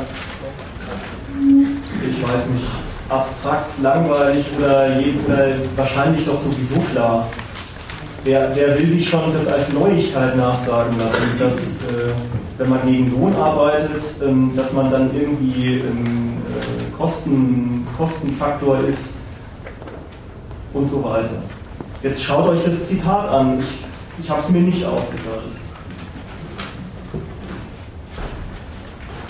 Also, Erwerbsarbeit, ja, da ist von Erwerbsarbeit die Rede. Erwerbsarbeit in einer Grundeinkommensgesellschaft wird von beiden Seiten, Arbeitskraftanbieter und Kapitalanleger, die reden also über das gleiche Verhältnis wie ich, wird von beiden Seiten im Hinblick auf den Sinn der Tätigkeit und die Arbeitsbedingungen sorgfältiger ausgehandelt werden, als es bisher unter dem Diktat der Not geschah. Die Menschen werden in höherem Maße das tun, was sie tun wollen. Das kann die Effizienz von Erwerbsarbeit steigern, sodass künftig mit weniger Arbeit mehr und Besseres erreicht ist schon toll. Also Diktat der Not, um damit anzufangen. Ein Diktat der Not kann man offenbar denken, ohne Diktator. Allseitig unfreie, diktierte Subjekte und man denkt überhaupt nicht gerne an den, der warum und wozu eigentlich diktiert. Da wird ein Gegensatz angetippt, weil immerhin heißt es doch irgendwie, Leute werden zu was gebracht, was sie nicht wollen mit diesem Diktat der Not. Wahrscheinlich, weil es ihnen nicht bekommt. Der wird angetippt, aber sofort wieder zugeschüttet zugemacht in diesem Zitat, weil ohne Druck müsste er nicht sein. Das ist, so eine, ähm, das ist so eine Art, darüber zu reden, die kennt schlechte Bedingungen, unter denen irgendwas gedeihen kann. Schlechte Bedingungen, unter denen Leute sich ausnutzen lassen müssen. Diktat der Not. Aber ohne Grund und Zweck, für den sie ausgenutzt werden. Erpressbarkeit, ja, wieder so ein Barkeitsding. Wenn das schon so eine üble Bedingung ist, weil man dann so abhängig ist und so weiter. Das braucht doch ein Interesse, was da erpressen will. Das braucht ein Interesse, für das erpresst wird.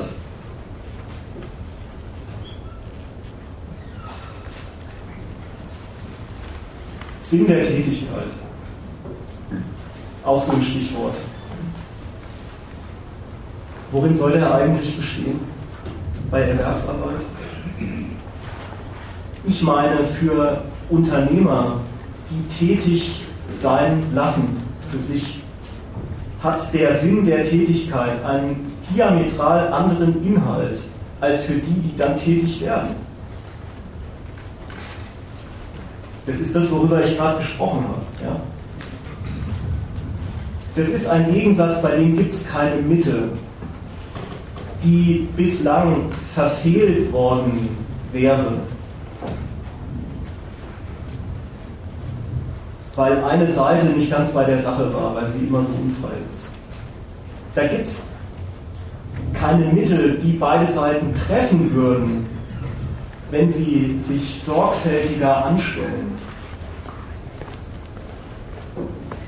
Ich finde, das mit der Sorgfalt ist sowieso eine bodenlose Frechheit. Das ist wirklich eine saudumme Abstraktion davon, so zu reden, die werden es sorgfältiger aushandeln. Das ist eine saudumme Abstraktion davon, was beide Seiten da aushandeln. Worüber sie streiten, welche Interessen gegeneinander stehen. Das ist eine Art und Weise, deswegen habe ich das genommen, dieses Zitat, weil das so exemplarisch ist. Einen Interessensgegensatz, von dem man irgendwie selbst weiß, einfach wegzulabern das soll jetzt allen was nützen, wenn sie frei zusammenkommen. Mit weniger Arbeit Besseres erreichen. Das ist so eine umarmende Formulierung, so ein Sinnspruch für, fürs Klo. Besseres erreichen, ja, ähm, man soll wahrscheinlich denken, ähm, es will doch schließlich niemand mit möglichst viel Mühe das Schlechteste erreichen. Also braucht man bloß umdrehen den Gedanken, alle wollen das Beste und treffen sich damit. Wer will dem schon widersprechen? Also soll das gut für Unternehmer sein und für Arbeitskräfte gleichermaßen. Die wollen alle nur das Beste. Das nächste Zitat schließt sich mehr oder weniger nahtlos an. Auch die Unternehmen gewinnen. Ja. Also eins einmal zu dem sorgfältig, was du eben so äh, als saudumm bezeichnet hast. Ja. Äh, zurück. lebt dieser Ausdruck nicht davon, dass die, die das geschrieben haben, von dem Ideal leben, eigentlich ginge es doch viel besser, gemeinsam und effizienter. Insofern meinen die das doch gar nicht irgendwie so äh, oberflächlich, doch die sind doch wahrscheinlich schwer davon überzeugt, dass es viel besser ginge und insofern kommt diesem Begriff aus deren Sicht doch wohl der Gedanke zu, wenn man sich mehr Sorge machen würde, dann käme etwas Besseres dabei raus. Dass das Quatsch ist und nicht stimmt, da gebe ich dir recht. Aber die denken doch nicht. Ja, du hast ja so recht. Deswegen habe ich ja dieses Zitat ausgewählt.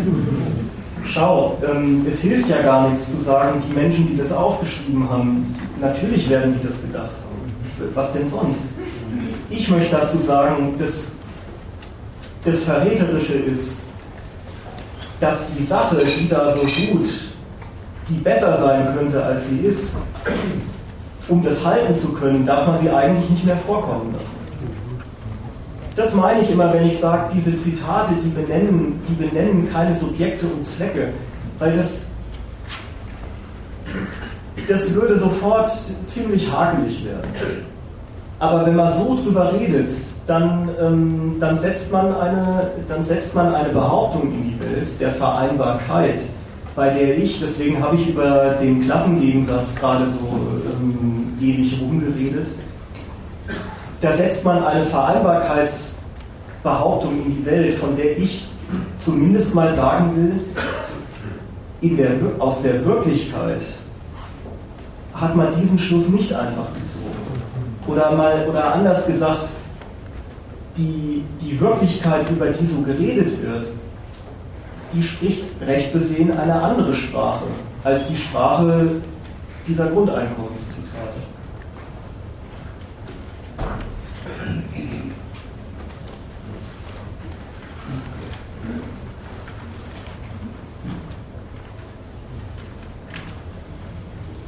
Ich will niemanden damit verurteilen.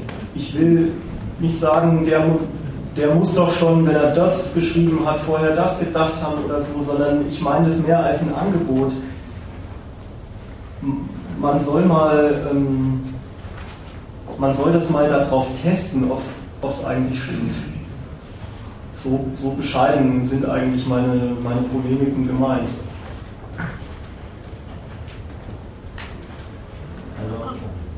Also ich würde schon noch mal gerne deinen Arbeitsbegriff ein bisschen unverständlich kritisieren. Für dich ist Arbeit irgendwie so was Messbares. Und also keine Ahnung, wenn ich irgendwas produziere, dann habe ich am Ende ein Produkt und dann mag das sein. Aber nun leben wir in einer arbeitsteiligen Gesellschaft. So, da fängt es ja schon an. Wer hat jetzt wie viel an dem Endprodukt geleistet? Ja? Wie viele davon müssen wir bauen, damit jeder von uns eins kriegt und sowas. Noch schlimmer wird es wie bei, bei, bei Geistesleistungen, ja. Also wie viel ist das wert? Wie viel, also was ist das Produkt am Ende wert? Was ist ein Buch am Ende wert, ja, das ich geschrieben habe? Und also das kannst du halt, also das ist halt dann schwer messbar das Komische ist, das sind lauter Fragen, die niemand hat. Lauter Fragen, die es in dieser Gesellschaft überhaupt nicht gibt. Was ist das Buch am Ende wert? Das muss dir dein Verleger sagen, wenn der entschlossen hat, dass er dir dein Manuskript abkauft und irgendeine Auflage kalkuliert hat und irgendeinen Honorarsatz für Schreiberlinge hat. Ja, wenn ich damit zum Verlag gehe, mache ich das ja, weil ich nicht selber drucken kann und weil ich nicht irgendwie mich in den Vertrieb machen will, weil das eben auch in der Arbeitszeit nicht mehr besser funktioniert. Und du wirst jetzt natürlich äh, das Produktionsmittel mit reinnehmen, dass dieser Drucker das Produktionsmittel ist. Aber ähm, also du entscheidest auch am Ende selbst, was dein Buch kostet. Also wer, wer gibt dir noch einen Verleger? Also wenn ich bei Amazon, bei Amazon mein Buch hochlade, zahle ich 10% des Kaufpreises an Amazon. Jetzt lachen aber alle so, oh, das will doch keiner hören. Ja, aber das ist ja im Endeffekt so. Also ich verstehe, also ich fand die Frage eigentlich gar nicht Also es sieht ja so wieder aus, als hätte der Arbeitgeber dich voll in der Hand. Aber das ist ja nicht so. Also ich weiß nicht, also man kann sich das ja so hinbringen. Du doch 10 damit sagst du doch, dass der Preis festlegt. Ja, ist ja auch fest. Ja, eben, und was kannst du jetzt daran bestimmen? Ja, er legt den Preis fest. Den Preis. Ich habe 10 also 10 Euro kostet das Buch, dann kriegt Amazon 1 Euro, dann mache ich 9 Euro Gewinn. Super, ja, nicht so viel. Ja, das ist ganz einfach. Ja, aber eine Gesellschaft lebt doch nicht von Amazon-Büchern. Bitte? Eine Gesellschaft lebt doch nicht von E-Books. Du musst doch mehr produziert werden. Das ist ja wieder eine ganz andere Frage, oder nicht? Also ich meine, das ist ja... Ja, aber über die reden wir. Verstehst, es geht schon darum, ähm, funktioniert eigentlich diese Gesellschaft. Ich kann, es gibt bestimmt, es gibt bestimmt lauter Ausnahmen und Nischen. Ich will die ich will eigentlich nicht groß über die reden, weil ich mich immer frage, wenn, man, wenn einem schon immer diese Nischen einfallen, gibt man mir dann nicht recht, obwohl man mir gerade widersprechen will. Ich will die Nischen gar nicht bestreiten, aber das sind doch alles, ähm, das sind doch alles Ausnahmen von, von dem, wie es hier zugeht. Das für mich aber nicht das Thema, weil wir sind von Grundeinkommen. Schon klar, ich verstehe den Punkt, dass man von seinem Arbeitgeber beschissen wird, dass man einen Lohnauftrag bekommt und nicht den Wert gut ist, dass man das produziert, aber in Zukunft. Kannst du lauter sprechen? Ja, aber darauf wird es auch hin sein, dass Maschinen unsere Arbeit übernehmen und wir nicht mehr am Produktionsprozess teilnehmen werden. Schön. Das ist schön, allerdings. Aber dann müssen wir uns sagen, wie versorgen wir die Menschen? Zeug, das hergestellt wird. Ja, genau. Aber das ist halt mit Geld. Warum nicht mit Geld? Warum nicht Geld als Mittel? Die Idee ist doch, es ist absurd zu sagen, die Produktivität ist klasse, weil da werden viele Sachen, die jeder gut brauchen kann, hergestellt. Ja, sag mal, das dann Physik, toll. Und dann kommen die Grundeinkommensleute daher und sagen, wie verteilen wir dieses Zeug? Die natürliche Antwort, per Laster- und Abholstationen, kommt ihnen überhaupt nicht in den Sinn, sondern sie sagen, mit Geld. Kaum haben sie mit Geld gesagt, fällt ihnen ein, das gehört ja auch wem. Geld brauchst du, um es jemandem abzukaufen. Wie kommt man auf die Idee, Zeug, was schon da ist, was schon produziert ist, was Leute garantiert brauchen, da dann dazu zu sagen, und das bitte mit Geld. Das heißt, man nimmt Unternehmern weg, die das hergestellt haben lassen. Man gibt Leuten. Wer stellt, dann noch her, die Maschinen? Soll ich mich vor denen rechtfertigen? Weil sie sagen, okay, die Maschinen brauche ich. Für das, für Herstellen, für das Herstellen brauchst du Leute, die tun, Rohstoffe, Maschinen, Punkt. Ja. Vielleicht noch Transportwesen. Okay. Die Fragen, die du immer mit einmischt, aber gar nicht selber zum Thema machen willst, ist, das, das, vom, vom nein, ja, das ist genau der Vorwurf. Lass mich nur den Satz noch fertig sagen. Du, dir fällt dann ein, das geht im Kapitalismus nur mit Geld. Da sagt jeder, ja, das geht im Kapitalismus nur mit Geld. Nur musst du dich dann entscheiden. Geht es um das Verteilen von Gütern, die jeder braucht und da sind und die herstellbar sind? Oder willst du sagen, mit dem Kapitalismus ist das mit dem Verteilen mit Geld gar nicht so einfach? Entweder oder, du kannst nicht beides gleichzeitig sagen. Kapitalismus ist prima, weil er so viel herstellt und bietet sowas von Problemen, weil es mit Geld geht. Und dann kommen die Grundeinkommensleute und sagen, ich habe einen Vorschlag, wie es mit Geld und mit Produktivität geht. Das ist ein, verstehst du, du, du, du da macht er sich so die Mühe und müse, äh, klamüsert es so sorgfältig auseinander.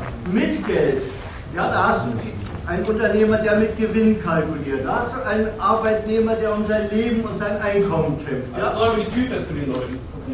Und dann erklärst du heimlich, still und leise die ganze Zeit, produzieren geht nur mit Geld und ohne Geld geht es nicht. Dagegen wollte er geredet haben. Dagegen wollte er geredet haben. Produzieren haben sie schon längst gemacht, bevor es das Geld gibt. Produzieren musst du immer, wenn du Zeug brauchst.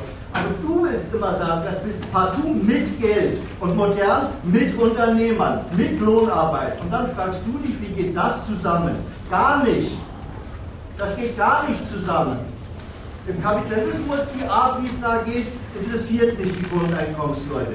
Aber zu sagen, mit so einem Grundeinkommen kann man prima das Unternehmerinteresse, das Arbeiterinteresse und die Rentner und ehrenamtliche Tätigkeit alle bunt miteinander mischen, klasse, das geht. Da gibt es keine Ausbeutung mehr und sonst was. Ein Quatsch. Das wollte er sagen. Versuche es doch mal. Vielleicht gar nicht in falschen Bogen zu reden. Das ist auch Panik.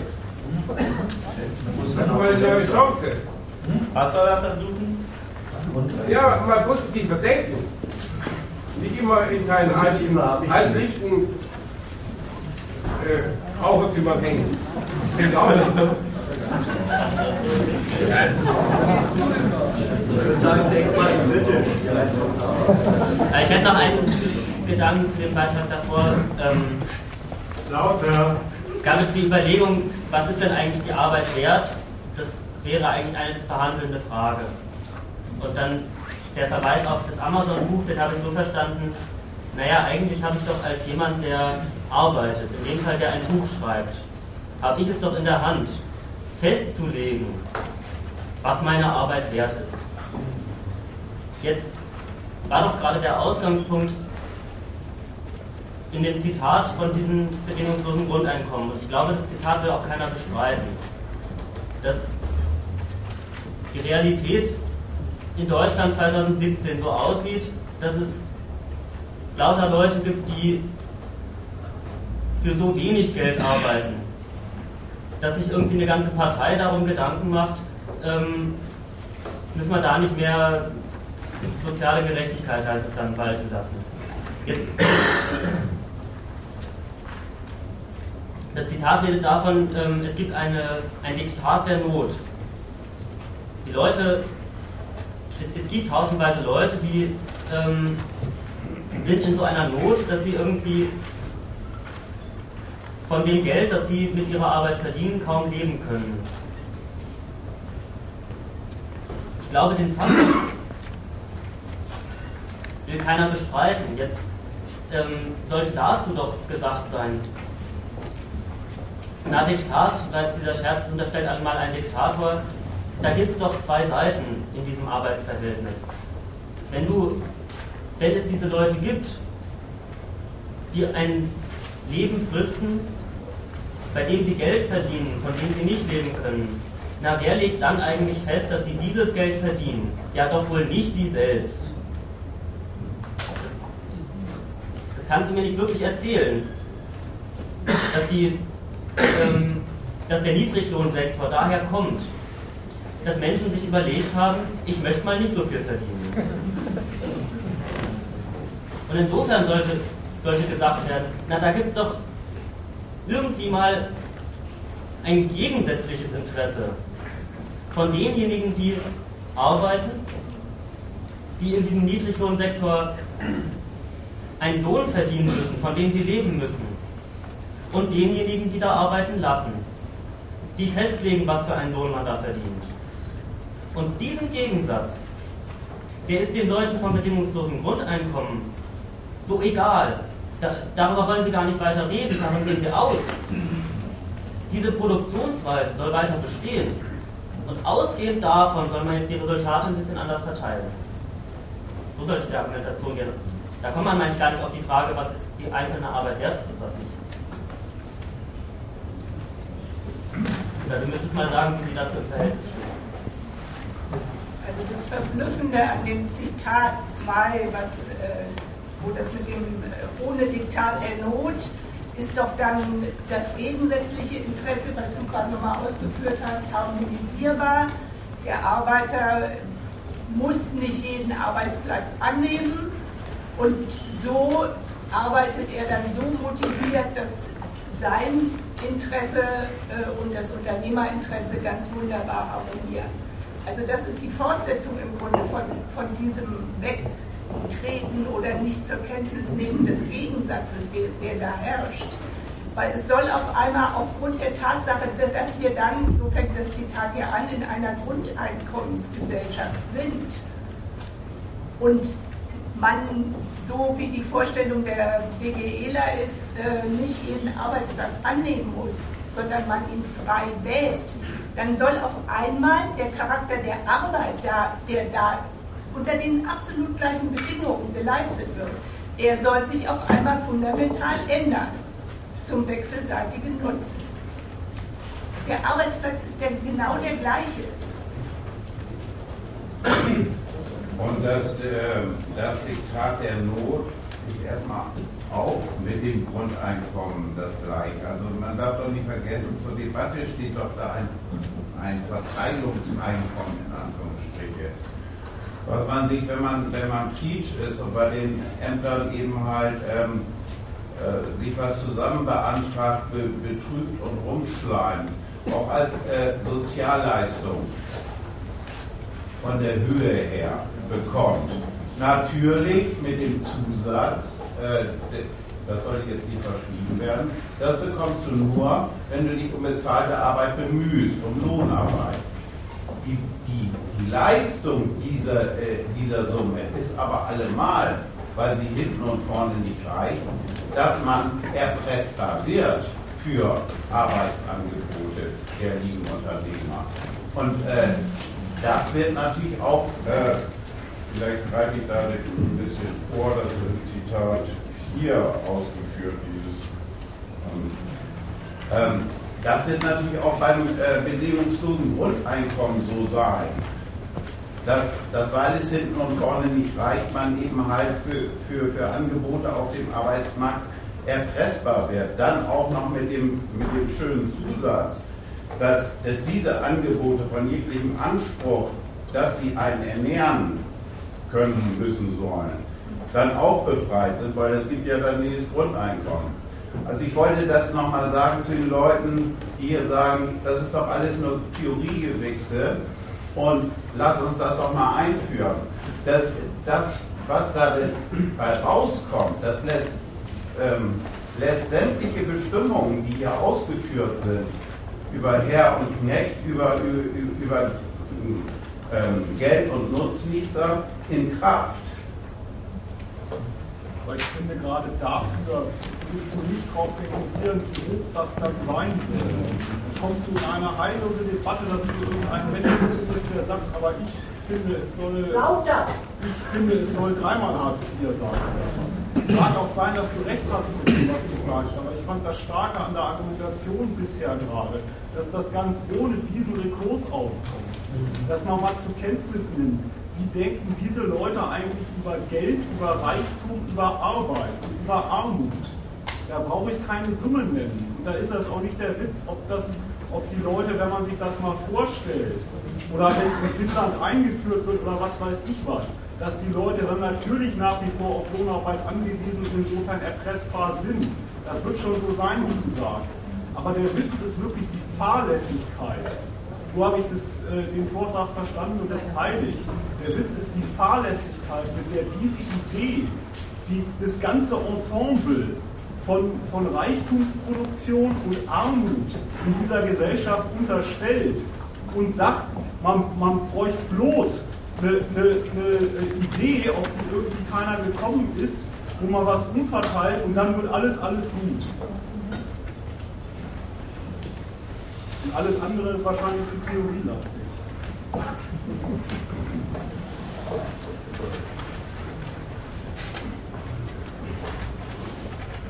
weiß nicht, ob in meiner Pause, die ich eben gemacht habe, die wirkliche Grundsatzdiskussion geführt worden ist. Aber da ich verstehe kein Wort. Ich weiß nicht, ob in meiner Toilettenpause die wirkliche Grundsatzdiskussion nicht schon geführt worden ist. Aber ich gebe jetzt mal einfach an meiner Stelle ein ganz blödes Beispiel. Es gibt ja nun die Grundsicherung vom Amt. Und das bedingungslose Grundeinkommen soll ja angeblich doch mal auf und red doppelt so laut. Möglich oder geh ins Mikro. Und das bedingungslose Grundeinkommen soll halt das angeblich einfacher machen, zum Amt zu gehen und das einfach zu vermeiden, zum Amt zu gehen. Ne? Also das Bedingungslose soll ja auch so toll sein, ein bedingungsloses Grundeinkommen. Ne? Dass ich nicht alles offenlegen muss und zum Beispiel nicht offenlegen muss, was für Liegenschaften ich das Hintergrund habe, Haus der Großeltern oder sonst was. Ja? Bedingungsloses Grundeinkommen heißt, das steht dir sowieso zu, ob du von den Großeltern hast oder nicht. Das wäre jetzt das blöde Beispiel in Anführungsstrichen, was man hier ausdiskutieren könnte. Was willst du denn daran diskutieren? Was man hier ausdiskutieren könnte, sage ich nur. Ja, was denn?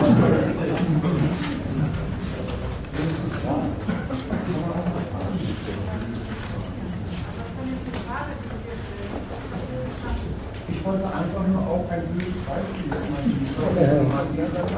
habe ich jetzt gegeben. Zur Veranschaulichung, zur Veranschaulichung eines Vortrags über das Bedingungsprogramm könnte man so ein Beispiel behandeln. Das weiß ich selbst nicht. Lassen wir das auch mal so stehen. Ähm, also vielleicht, ähm, vielleicht hat dieses Beispiel ähm, sogar noch seinen Platz später. Könntest du es einfach mal wiederholen?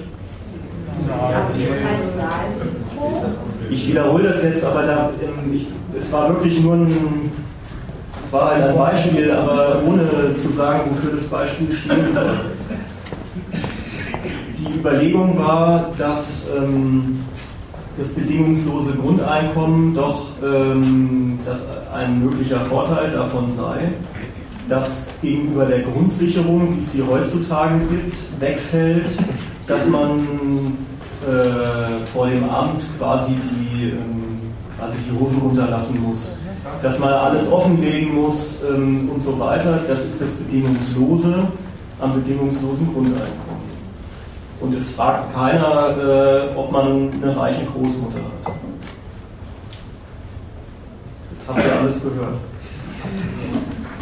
Also zu dem Punkt, ich, ich, ähm, ich kann auch gleich noch was sagen zu dem, zu dem Vergleich, wenn, wenn sich das Grundeinkommen selber ähm, in, ins Verhältnis setzt zu den ähm, Sozialleistungen, die es gibt.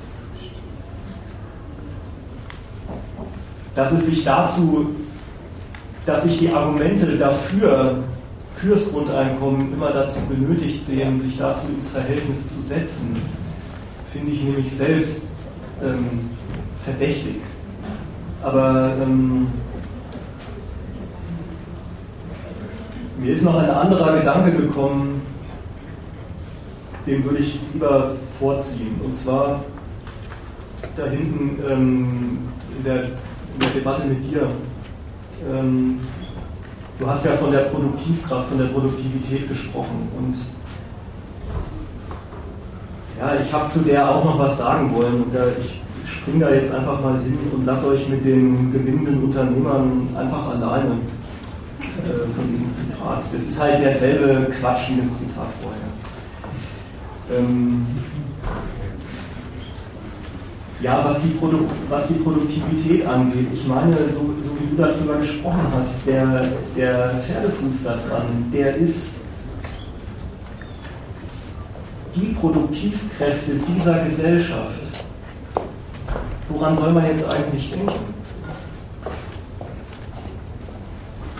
Sind das denn unsere? Möchte ich jetzt mal so fragen, wenn du so, wenn, wenn du so drüber redest, wie ähm, soll ich mich jetzt mit der Maschine streiten oder was? Soll ich mit der jetzt Geld aushandeln? Weil das ist ein, ja, das sind wirklich Albernheiten. Ja? Ähm, aber sag mal, leben wir denn in einer Gesellschaft, in der einem die Produktivkräfte der Arbeit zu Gebote stehen? Lebt man denn in einer Gesellschaft, wo, wo, wo es drauf ankommt, dass der mit dem besten Vorschlag, wie man mit einer, was weiß ich was, Maschine ähm, die Leute versorgen könnte, dass der dann den Vorrang kriegt und dann wird gesagt, jawohl, ähm, so machen wir es, so kriegen wir die Leute satt. Nein, weil Produktivkräfte, jetzt komme ich wieder auf den Karlauer, ähm, weil ich sagen will, an dem ist nichts langweilig. Die Produktivkräfte in dieser Gesellschaft sind Privateigentum. Die Potenzen der Arbeit selber, so, ja, so geht es hier zu, die sind das Privateigentum von Firmen, von Unternehmen, von Konzernen. Und die setzen sie für ihre Zwecke ein und nicht für andere schöne Zwecke, die man sich, wenn man Fantasie dazu hat, vorstellen könnte. Das will ich noch ergänzen. Und der, der Mensch, wie er geht und steht, verfügt über keine Mittel, seine Arbeit für sich einzusetzen. Es kann in dieser Gesellschaft kein Mensch leben von seiner Hände oder Kopf oder sonst was, na Kopf vielleicht manchmal, Arbeit. Das geht nicht. Den Grund hat er eben gesagt, die Produktionsmittel sind in der Hand einer Klasse von Eigentümern, die darüber verfügen, die Arbeit für ihre Zwecke benutzen. Das liegt auch diesem äh, Traum vom Grundeinkommen äh, zugrunde, dass man dann jeder vor sich hin werkelt und äh, irgendwie sich nützlich macht in der Gesellschaft. Abgesehen davon, dass sonst alles beim Alten bleibt. Der ganze Kapitalismus sagt weiter die Welt äh, zugrunde. Es geht nicht, mit einer eigenen Arbeit zu leben in dieser Gesellschaft, als jemand, der nichts besitzt, außer er kann arbeiten.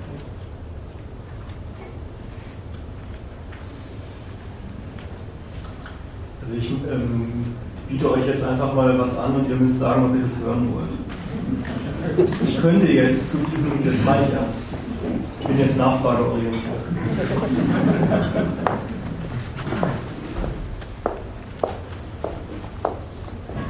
Ich habe jetzt zu der Produktivkraftentwicklung, ich, das ist eigentlich in meinem Vortrag ein eigenes Kapitelchen. Und ich habe jetzt zumindest mal diese Abgrenzung sagen wollen.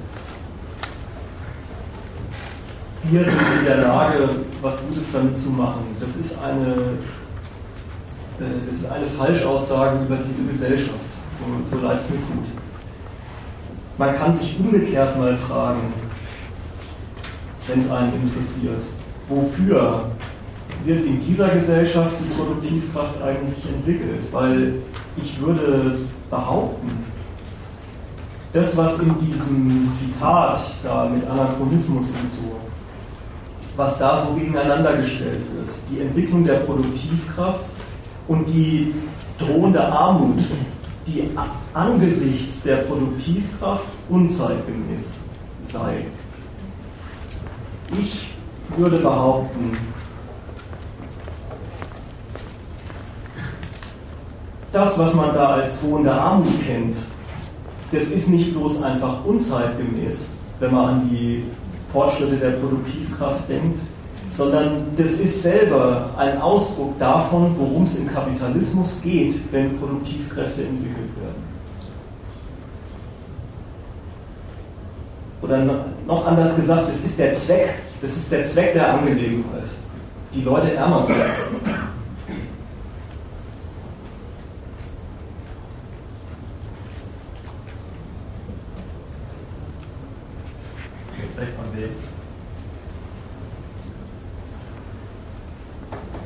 Ja, von denen, die die Produktivkraft entwickeln. Die Frage ist, ob ihr dazu jetzt was hören wollt. Ja, dann wird ja, also dann wird ja, dann gäbe es ja nicht dieses Wirtschaft für Grundeinkommen.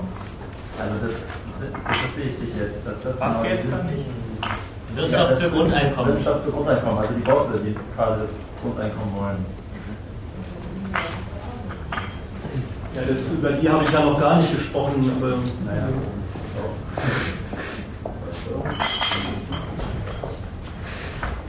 Oder sag mal, woran du denkst. Ja, also du hast in den Zitaten kritisierst du so sozusagen nicht wer, und die sagen nur was. So, vielleicht ist das schöner formuliert, aber ich, so habe ich es jetzt in seinem Kopf. Aber jetzt hast du ja gerade dasselbe gemacht. Also du sagst irgendwie, der Kapitalismus macht das dann so und so entwickelt sich das. Aber du sagst ja nicht, also da sagst du ja selber nicht, wer steuert das oder wer sitzt da wo jetzt. Sehr richtig. Dann äh, soll ich wohl was dazu sagen. ähm, ja, also wie, wie gesagt, die, wer das Subjekt davon ist, das, ähm, das ist in dem Sinne keine Frage, auch wenn ich es nicht gesagt habe. Das Subjekt, äh, die Subjekte sind die Unternehmer, die über die produktiven Potenzen der Arbeit verfügen. Wenn die die Produktivkraft entwickeln, dann muss das an dem Zweck liegen, den sie verfolgen. Und ähm, der, äh, den habe ich schon charakterisiert, als denen geht es halt um Gewinn. Also wie ist die Steigerung von Produktivkraft ein Mittel für den Gewinn? Das ist die Frage. Wie geht das?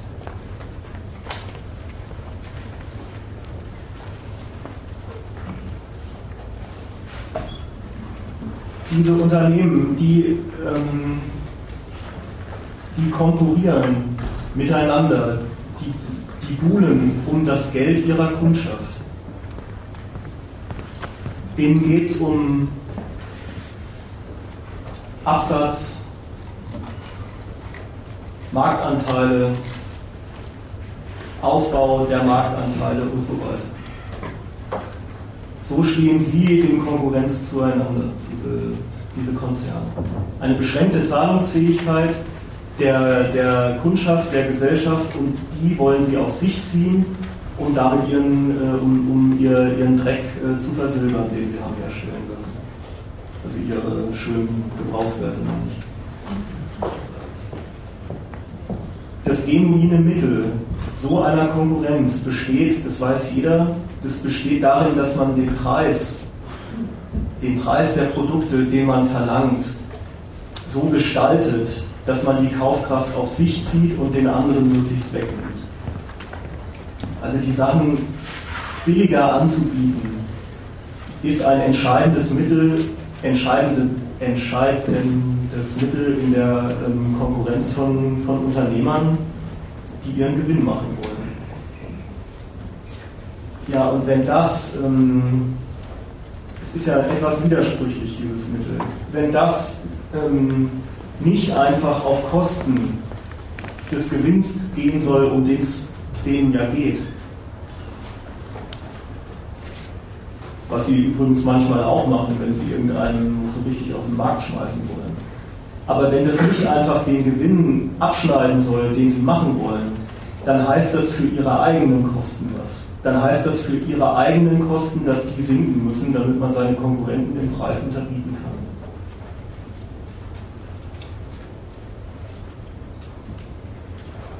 Entsprechend geht es in jedem, in jedem Unternehmen geht so zu, dass die Kosten der Produktion ein beständiger Gegenstand der, der Reform sind. Das wird ständig angegangen. Und da wird, alles, ähm, da wird alles in die Hand genommen, was nur geht. Da wird geguckt, welche Preise man bei Zulieferern abpressen kann. Ähm, da wird geguckt, wie man die Belegschaft erpressen kann, wie, wie, wie, schlecht man sie bezahlen kann und wie viel Leistung man aus ihr rausholen kann. Das wird alles gemacht. Und was jetzt noch dazu kommt, ist ein, ist ein Mittel, was richtig das systematische Mittel dieser Preis, dieser Kostensenkung in der Produktion ist. Und das besteht darin, dass man die Produktion selbst umgestaltet, dass man die Produktion selbst effektiviert. Das ist ein Mittel, was Unternehmer deswegen in der Hand haben, weil sie die Herren der Arbeit sind. Da sind sie ganz bei sich im Betrieb, wenn sie sozusagen, wenn sie, wenn sie das angehen. Dafür, ja, also ich bin noch jetzt schon eine Frage. Ne? Ja, also ich würde ein Stück weit widersprechen. Also das Ziel ist nicht, möglichst viel Gewinn zu machen, sondern wie du sagst, einen Konkurrenzkampf zu gewinnen. Und da gibt es Beispiele für, dass äh, wenn irgendjemand der Monopolist ist, dann wird er auch faul, was die Produktivität angeht. Einfach weil er, ja, also er will gar nicht, also wenn er erstmal genug Geld hat, dann will er jetzt nicht mehr machen, er will nur an erster Stelle stehen.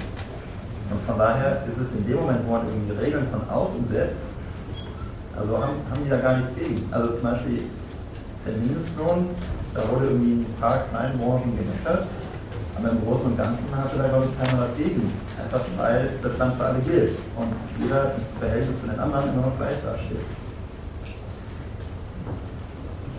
Und so würde ich das bedingungslose Grundeinkommen auch sehen. Also dann wird ja, keine Ahnung, die Arbeitskraft für alle Unternehmen teurer. Und darum muss man da gar nichts gegen haben als, als Kapitalist. Ein Kapitalist, der. Ich, hab, ich verstehe das nicht, weil ich habe über was anderes gesprochen. Die beantragt war jetzt, ähm, das warst doch du oder war es dein Nachbar? Na egal. Ähm, ich soll gefälligst mal nicht so äh, kapitalismusmäßig reden, sondern ich soll sagen, warum äh, die Subjekte der Produktivkraft die Produktivkraft entwickeln. Und nicht einfach sagen, Kapitalismus führt das zu Armut. Das hat mir eingeleuchtet. Ähm, ich weiß jetzt nicht, was es damit zu tun hat, ob Unternehmer was gegen den Mindestlohn. Nochmal anders, so wie du angefangen hast, frage ich mich wieder, ist das eigentlich ein Einwand oder gibst du mir recht? Wenn du, wenn du sagst, es gibt doch die Situation, wo ein Monopolist faul wird. Sag mir mal, wogegen das spricht. Ja. Ja, aber ich glaube, was du sagen wolltest, ist doch, dass du äh, meinst.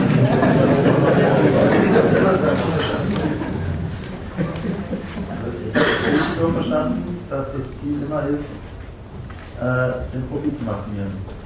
Und dass darum permanent auf einen Kosten umgedrückt wird, inklusive Lohn. Und mein Gegenargument ist, dass wenn man eine für alle verbindliche Schranke einführt für den Lohn, dass dann keiner darauf umdrückt, weil es einfach für alle gilt, weil dann gemeinhin bekannt ist, den Kostenpunkt kann man jetzt nicht weiter minimieren. Also erstens, der Gedanke mit allgemein verbindlicher Schranke, der, der gibt mir viel mehr Recht, als, als du ahnst. Weil allgemein, warum muss denn das eine allgemein verbindliche Schranke sein? Erstens. Ja, weißt du, ähm, auch wenn du sagst, die haben nichts dagegen, wenn die Unternehmer dazu bereit sind, wenn die sich auf sowas einlassen, dann genau unter der Voraussetzung, dass das eine allgemeine Bedingung des Geschäfts wird, auf die der Staat so sehr achtet, dass keiner ihrer Konkurrenten ähm, sie, äh, äh, sich ähm, das zunutze machen kann. Dann sind sie glatt zu allgemeinen Schranken des Geschäfts bereit. Und außerdem dass mit dem Mindestlohn das Bestreben, ihn zu unterlaufen, auf, aus der Welt geschafft wäre. Das ist, ähm, nee. Vorher waren wir, glaube ich, gerade auf dem Weg dazu, zu erklären, wie es überhaupt zu einer Lohnentwicklung kommt, die dann eine, eine gewisse Bremse nach unten in Gestalt eines Mindestlohns bekommt. Wir waren doch davor beim Thema Produktivitätssteigerung durch die Unternehmen als Mittel ihrer Kostenkalkulation in der Konkurrenz. Und das war nicht fertig. Ja, es ist, ähm, ist im Übrigen sogar so, gerade wenn Unternehmer auf solche allgemeinen Schranken stoßen, was den Lohn angeht. Es gibt ja auch solche Schranken, was die Arbeitszeiten angeht zum Beispiel. Du darfst ähm, die Leute ähm, nicht beliebig lange arbeiten lassen und ab gewisser Zeit nur noch mit Zulagen gar nicht mehr. Und jetzt gibt es auch noch diesen Mindestlohn. Wofür ist das eigentlich ein, ein Stachel? Also ein, ein Motivator. Das ist selber ein Motivator dafür, die Verbilligung der Produktion, auf die es nach wie vor ankommt, mit anderen Mitteln zu betreiben gerade wenn man auf Schranken stößt, was einfach die, wenn man auf Schranken stößt, was die Frage angeht, wie schäbig man seine Angestellten behandeln darf. Da gibt es lauter Gesetze, die Unternehmern ständig, ähm, ständig im Weg stehen. Ähm, ja, dann kommt man auf das, ähm, was mit Produktivkraftentwicklung bezeichnet ist, dann kommt man darauf, dass man, dass man die Arbeit selber effektiviert, indem man sich der schönen Mittel und Erfindungen ähm, von Wissenschaft und Technik bedient, weil man dann auf dem Wege systematisch Arbeit, also die Bezahlung von Arbeit, einfach einspart bei der Produktion. Jetzt kommt es gar nicht mehr darauf an, dass es einen Mindestlohn gibt, sondern jetzt, jetzt bringt man es fertig, denselben Warenberg wie vorher einfach mit halb so vielen Leuten herzustellen. Dann hat man die Leute ähm, nicht schlechter behandelt, außer dass man die Hälfte von ihnen halt rausgeschmissen hat. Was gegen kein Gesetz verstößt.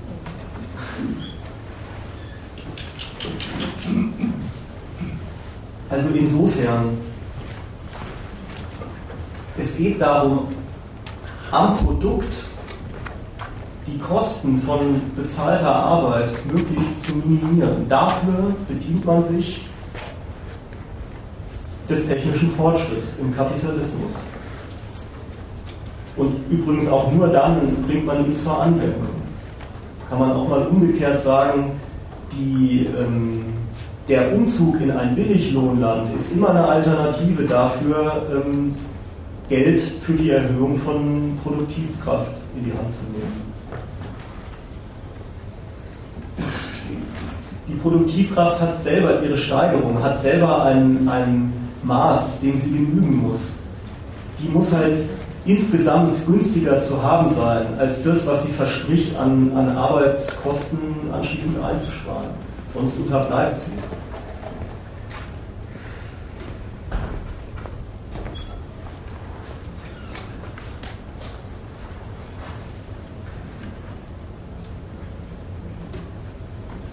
Also so gehört das halt zusammen, dass Unternehmer, wenn sie diejenigen sind in dieser Gesellschaft, die die materiellen Potenzen von Arbeit weiterentwickeln. Das ist ja das, was hier so in Rede steht, was man davon, wie man das finden soll. Wenn Sie das weiterentwickeln, dann entwickeln Sie das weiter als die Quellen, als die Quelle Ihres Gewinns, Ihres Gewinnemachens dann können Sie immer mehr, immer besseres, äh, ist ja auch so ein Konkurrenzpunkt, immer mehr, immer besseres, immer günstigeres Zeug herstellen, was Sie lohnend verkaufen wollen. Und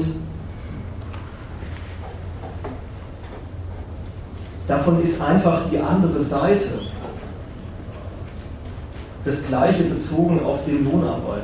Die andere Seite davon ist einfach das dazugehört für die Lohnarbeiter, ihre Arbeit so unproduktiv wie möglich zu machen.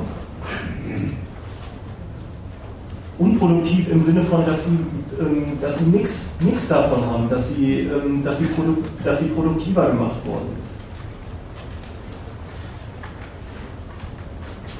Das, das erste ist, das habe ich schon gesagt, die Arbeit soll möglichst wenig kosten. Ja, da wird, äh, das ist eine Frage des Lohnkampfs, wo sorgfältig äh, drum gerungen wird. Also keine Sorge.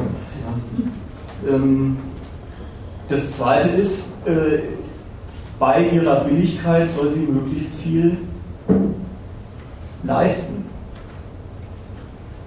Und leisten heißt ja auch leisten im materiellen Sinne. Da ist viel Anstrengung gefragt und entsprechend viel materielles Produkt kommt hinten raus. Das beides mal in Relation gesetzt. Das ist jetzt mein Urteil über die Produktivkraft im Kapitalismus. Das beides mal in Relation gesetzt heißt, die Arbeiter sollen von dem Reichtum, den sie produzieren, immer weniger haben, so wenig haben wie möglich. Wenn die Produktivkraft im Kapitalismus entwickelt wird, dann dafür, dass sie, dass sie die Arbeit abtrennt, nach, nach Strich und Faden abtrennt von denen, die sie verrichten.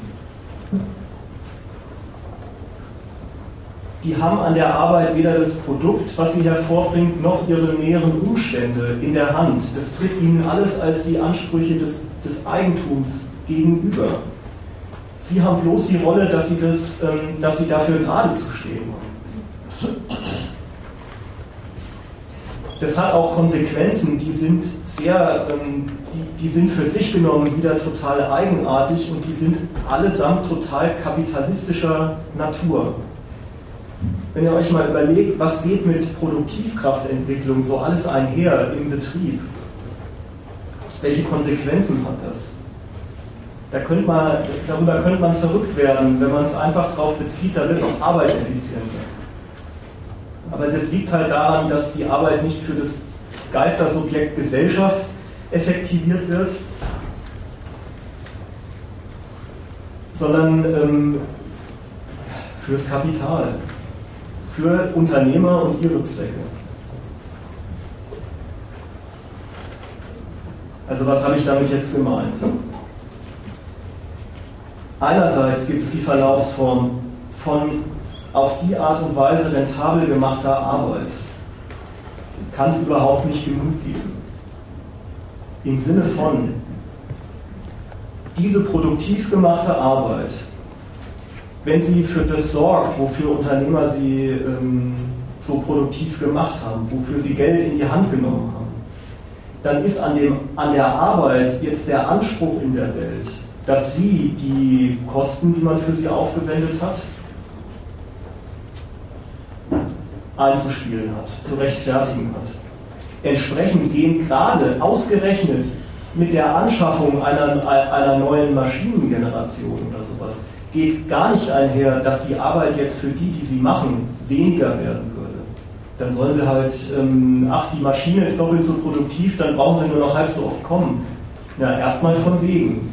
Wenn die, wenn die Arbeit sich lohnen soll, dann ist diese Erhöhung der Produktivkraft ein Stachel dafür, dass die Arbeit möglichst ausgiebig und möglichst lang stattzufinden hat dann ändern sich für den Arbeiter mitunter die Anforderungen, die er zu erfüllen hat, in der Form, dass er jetzt,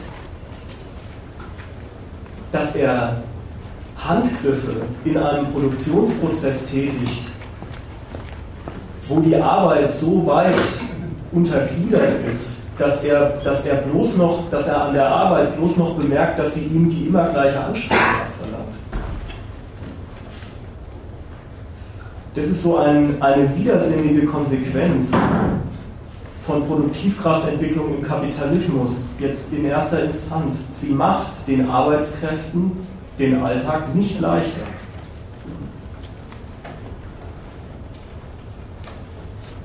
Zweitens, daneben. Daneben gibt es die Konsequenz, dass Leute rausfliegen. Aus dem gleichen Grund, auch wegen der Erhöhung der, der Produktivität im Betrieb.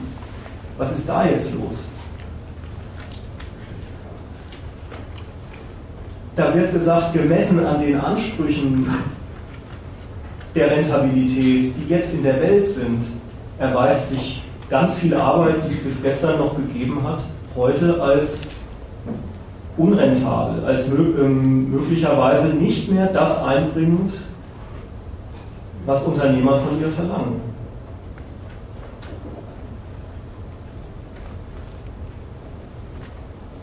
Und insofern gibt es so ein eigentümliches Nebeneinander, so ein eigentümliches Doppelverhältnis von Konsequenzen aus, der, aus dem Gang der Produktivkraftentwicklung, die heißen, einerseits ähm, wird ausgiebig ähm, an Arbeitskräften rumgemacht und rumgezerrt, wenn sie das Glück haben, ihre Jobs zu behalten. Und auf der anderen Seite werden Leute arbeitslos, also einkommenslos gemacht.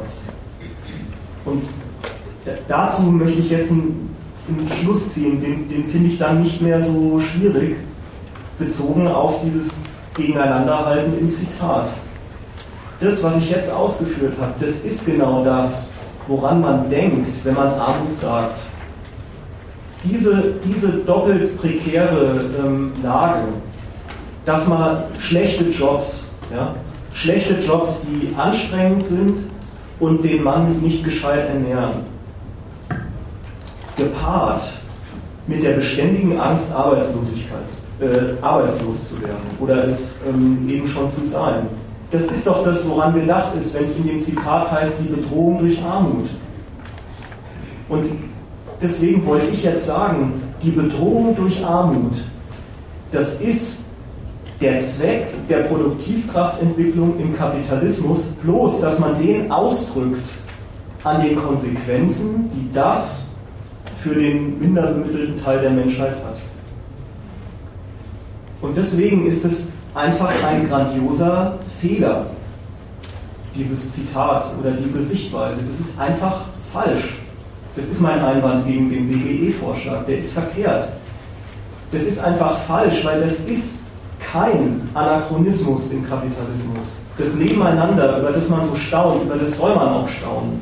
Ich habe euch ja auch aufgefordert, staunt mal drüber, bevor ihr gleich eine Lösung dafür wisst. Aber dieses Nebeneinander ist kein Anachronismus, sondern das gehört im Kapitalismus allen Ernstes zusammen.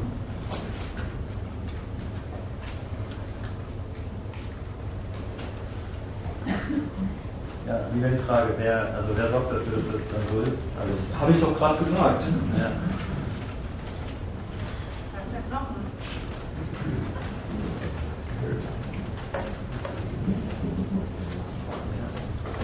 Wenn, dann sag halt deinen Einwand, aber du, ähm, ich brauche doch nicht immer wieder sagen, die Unternehmer. Das habt ihr doch jetzt schon zehnmal gehört. Also, ja.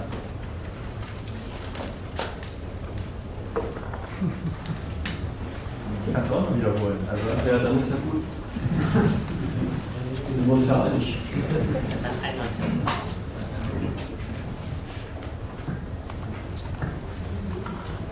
Ja, also wer, wer, wer, also wer hat das Ziel zu sagen, wir brauchen jetzt eine große Schicht an ängstlichen Leuten, an Gefährdeten, an prekär Beschäftigten, die Angst haben, jetzt bald zu verhungern. Also kein, kein Unternehmer geht morgen ins Büro und sagt sich das. Also das ist halt, das ist halt eine Konsequenz irgendwie von, von diesem System. Aber ja, und ich wollte jetzt sagen, wovon, wovon das eigentlich eine Konsequenz ist. Das ist doch so schön. Du kannst von mir aus sagen, kein Mensch, also nur die äh, übelsten ja, äh, Bösewichter stellen sich hin und sagen, hoffentlich haben morgen alle Angst. Ähm, klar. Aber ich wollte schon sagen, ein Zufall ist es nicht. Ein Missgriff ist es auch nicht sondern es ist eine Konsequenz, die die, und den Vorwurf würde ich Ihnen auf moralischer Ebene dann auch alle mal machen, äh, mit rechnen tun Sie mit der schon, auch wenn Sie sagen, ähm, so wollen Sie das eigentlich nicht. Sie rechnen damit, dass Sie Leute, ja und, dass Sie Leute arbeitslos machen. Das ist ein Produkt Ihrer Gewinnkalkulation. Dass Sie Leute schlecht bezahlen, genauso. Von dem aus ist das leistungsbillig. Meinst du, dass das was anderes ist als Angst um den Job? Naja, aber also es wurde ja auch vorne schon gesagt, dass also sie bezahlen so schlecht, weil sie das im Konkurrenzkampf müssen. Vielleicht wollen sie das gar nicht. Es ist ein falscher Gegensatz. Solange sie es betreiben, müssen sie es wollen. Selbst wenn sie dann mal nachts da ja, vielleicht schlechte Träume haben und moralische Probleme, vielleicht die Entlassung, die sie am nächsten Tag unterzeichnen. Ja, wenn sie das nicht wollen, dann sollen sie halt keine Arbeitgeber sein. Ja, aber genau dann gibt halt dieses Unternehmen nicht mehr. Also es bleibt die. Ja, es ist aber es ist schon ein Unterschied zwischen der Freiheit von abhängig Beschäftigten und der Freiheit von Unternehmern, weil der du jetzt sagen willst, die müssen was wegen der Konkurrenz. Sollen sie es halt lassen. Die können es wirklich einfach lassen. Gibt ja auch Beispiele dafür. Ja, also nochmal an deinem Beispiel. Also es ist ein Hauptkritikpunkt, von daher ist es schon legitim, jetzt irgendwie ein bisschen zu diskutieren. Ja, ich habe auch eben verstanden. Und geht kein Mensch, was du sagst. Das ist ähm,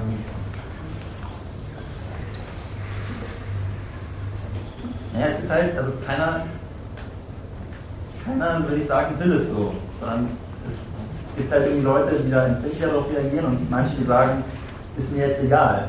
Aber ich glaube, keiner oder wenige wollen es aktiv so. Also zu wenige, um das irgendwie an Ordnung zu halten, sondern es ist einfach so diese graue Masse genug, die sagen, ja gut, das akzeptiere ich jetzt so. Oder die sich vielleicht die Frage gar nicht stellen. Einfach ich akzeptiere das nicht einfach. Was sie an der Uni gelernt haben. Ich, ich, ähm, ich gehe so weit mit mit dir, dass du sagst, die wollen das doch nicht einfach. Du kommst jetzt ein bisschen drauf an, wie man das meint. Die sagen nicht, ähm, wir sind glücklich, wenn die Menschheit ähm, Angst hat und hungert und arbeitslos ist. Nein.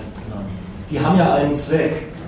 Aber dass dieser Zweck solche Konsequenzen hat, das ist ihnen erstens nicht unbekannt und zweitens ist das für sie auch offensichtlich kein Einwand dagegen, ihren Zweck zu verfolgen. Okay, das moralisch schlechte Menschen. Aber also, Nein, Nein, schau, das ist, offenbar ist das überhaupt keine Frage der Moral. Es ist gar keine Frage des Anstands, sondern es ist eine Frage der Geschäftskalkulation. Das ist doch das Schlimme. Wenn es eine Frage der Moral wäre, dann würden wir ihnen halt die, die Löffel langziehen. Verstehst du, die beiden Seiten zusammenbringen. Die wollen der Konkurrenz bewähren. Insofern ist es eine Sache der Zwecksetzung und gleichzeitig dann etwas, was ihnen in der Konkurrenz als Notwendigkeit gegenübertritt. Ja, aber so geht es genau zusammen. Also und wenn es die Leute nicht gibt, die sich diesen Zweck setzen wollen, dann gibt es halt diese Notwendigkeiten auch nicht. Aber du gehst dann ja schon noch irgendwie den Schritt danach zu sagen, und deswegen, weil sie das so wollen, ähm, sind sie dann gegen, oder kann ein BGE oder sagen wir ein humanistisches BGE äh, nicht in ihrem Sinne sein? Nein, das ist ja ein ganz anderes es gibt eine, es gibt eine Unternehmerinitiative, die werben fürs Grundeinkommen. Das wäre halt ein bisschen ein anderer Zugang gewesen, wenn ich darüber geredet hätte. Also, also wenn ich im Sinne von deiner Überlegung vom Mindesteinkommen vorhin, kann man dazu schon mal Folgendes sagen. Unternehmer, die sagen, ein Grundeinkommen wäre was, ist einleitend auch schon mal gesagt worden. Denen ist sicher, dass ihre Art und Weise, Unternehmen effizient voranzubringen, unterm Strich ganz bestimmt ganz vielen die Lage einbrockt, dass sie bei ihnen schon mal nicht mehr Geld verdienen können fürs Leben. Das ist, das ist eine Idee, bei uns gibt es Einkommen nicht in Zukunft. Warum nicht ein Grundeinkommen? Nimm es ernstlich mal so. Das geben die zu Protokoll. Und wo, worauf sie sich beziehen dabei, bei uns gibt es in Zukunft keine Arbeitseinkommen zu verdienen. Das ist das eben Erklärte. Und das eben Erklärte heißt, die kennen sich aus, womit man ein Unternehmen erfolgreich zur Geldquelle macht. Also es ist ja erstmal nett, irgendwie dann zu warnen. Also dann ist der, dann ist der Kritikpunkt also, dass sie trotzdem noch Gewinn machen würden. Nein, das, Mensch, lass dir doch die Warnung mal auf der Zunge zergehen. Was ist denn daran nett? Die stellen sich hin und sagen, wir rechnen damit, dass künftig von uns keiner mehr leben kann. Das soll sich die Gesellschaft gefälligst mal klar machen. Und die Gesellschaft, die soll eine Lösung dafür organisieren. Und da hätten sie einen Vorschlag. Also wer denn sonst? Ja, warum fällt, warum fällt dir eigentlich nicht ein, die sollen mal aufhören, so beschissene Löhne zu zahlen? Warum soll das eigentlich so abwegig sein, wenn das BGE so einleuchtend ist? Naja, weil es, nicht, weil es halt im aktuellen System zumindest nicht geht. Also das läuft jetzt noch ein bisschen auf die Eigentumsfrage raus, alles was jetzt ist.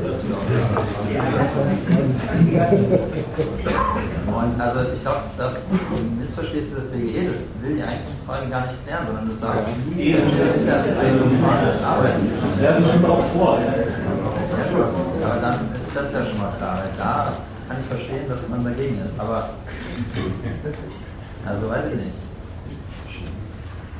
Naja, es soll ja schon gesagt sein, das ist deren Widerspruch. So verstehe ich, so verstehe ich den Vortrag des Abends. Er hat sich ja sehr bemüht, einerseits die schlechten Konsequenzen, gegen die sich dieser Vortrag wendet, deutlich zu machen. Und zugleich sagen die, das müsste in diesem System gar nicht sein. Und jetzt ist doch der Nachweis, dass gerade die Art und Weise, wie die Produktivkraft der Arbeit entwickelt wird, die Konsequenz der Arbeits- und damit in diesem System Einkommenslosigkeit hervorbringt. Und jetzt so zu tun, man könnte das Geld für etwas ganz anderes, nämlich die Aufhebung der Armut verwenden. Das ist doch genau deren Widerspruch. Deswegen kann man auch nicht sagen, äh, die, haben, die wollen halt, es soll halt keine Lösung für die Eigentumsfrage sein oder so. Weil der Vortrag hat gerade gezeigt, äh, das soll nicht nur keine Lösung dafür sein, sondern das muss in dem, was es argumentieren will, sich lauter falsche Gedanken darüber machen, was das eigentlich ist. Und ähm, der Vortrag hat auch gezeigt, dass mit, mit all dem Eigentum und äh, Geld und dieser Form von Arbeit eben schon alles klar ist über die Verteilung, die überhaupt gar keine Frage der richtigen Methode und des Methodenwettstreits ist, sondern eine Frage dessen, was, wofür wer die Produktivität der Arbeit steigert. So, dann, dann ist das, was du sagst in deiner, äh, in, in, in, deiner Fassung, äh, von wegen, die, die wollen halt darüber nicht reden. Wenn wir uns darüber einig sind, dann ist das die Kritik an, diesem ganzen, an dieser ganzen Idee. Dann, dann ist sie nämlich, dann ist sie äh, einfach falsch. Naja, also den letzten Satz wirklich jetzt mal nicht, aber den Rest, okay, dann haben wir jetzt also zumindest den Konflikt irgendwie rausgearbeitet. Also das, Also Sie wollen doch genau diesen so zustande gekommenen Reichtum umverteilen. Also quasi, Sie halten genau an der Seite fest. Also so war doch der Ausgangspunkt von dem ganzen Vortrag. Also nichts äh, andere Verhältnisse und so weiter. Den wollen Sie, was? Nein, ist nicht persönlich. Was, wie persönlich? Ja, es ist halt blöd, immer in der dritten Person über Anwesende zu reden. Wir, wir streiten hier gerade über das Grundeinkommen und wir, wir streiten nicht darüber, wie die Grundeinkommensparteigänger die Sache wohl sehen. Das ist einfach der Unterschied. Ich habe ausgeführt, was der Inhalt von deren Forderung ist. Und ich habe nicht über die als Leute geredet. Ich wollte doch nur euer kleines Missverständnis aufklären. Von wegen Sie, das ist halt in der deutschen Sprache doppelt so schwierig.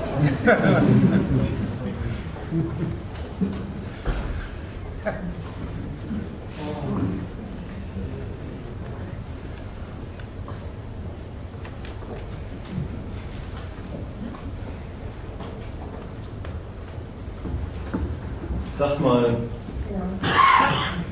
wollt ihr noch was hören? Okay, also ich kann noch. Ich habe so 100 Filme offenbar bekommen. Die Nase läuft auch nicht mehr.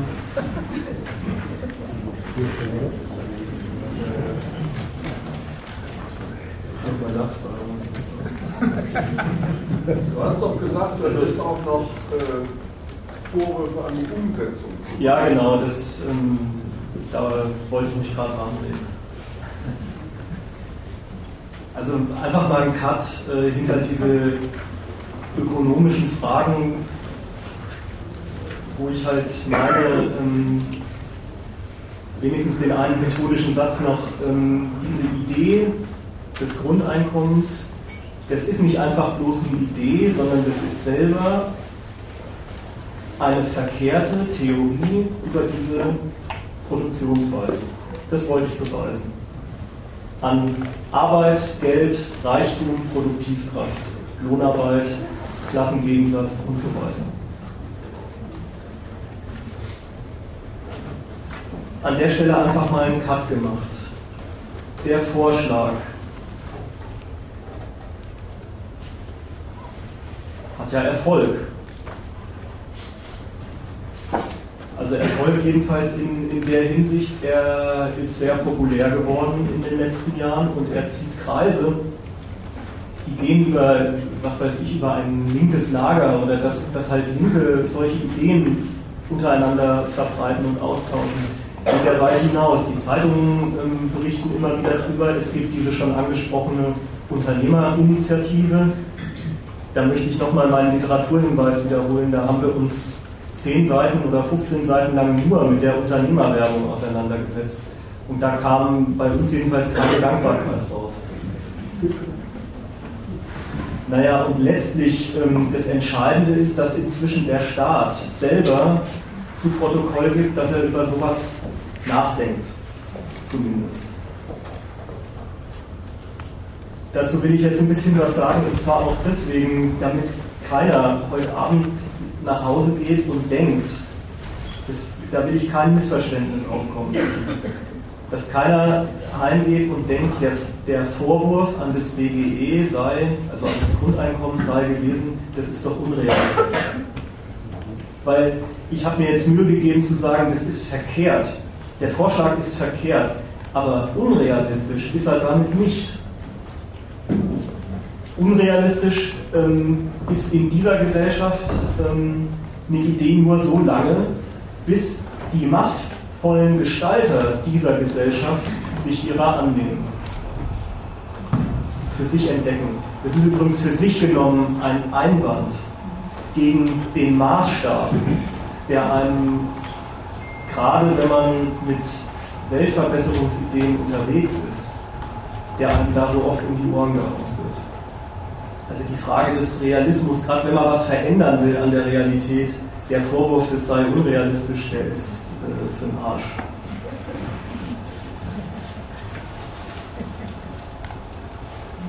Also wo der Vorschlag jetzt angekommen ist beim Staat, in der Politik, da ist, ist jetzt meine erste Behauptung, der ist jetzt gelandet beim, genau da, wo er hingehört.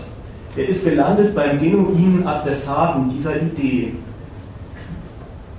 Das weiß ja, das, eigentlich weiß das auch jeder Aktivist von dieser Idee, wenn er das Grundeinkommen fordert. Weil von wem fordert man es eigentlich?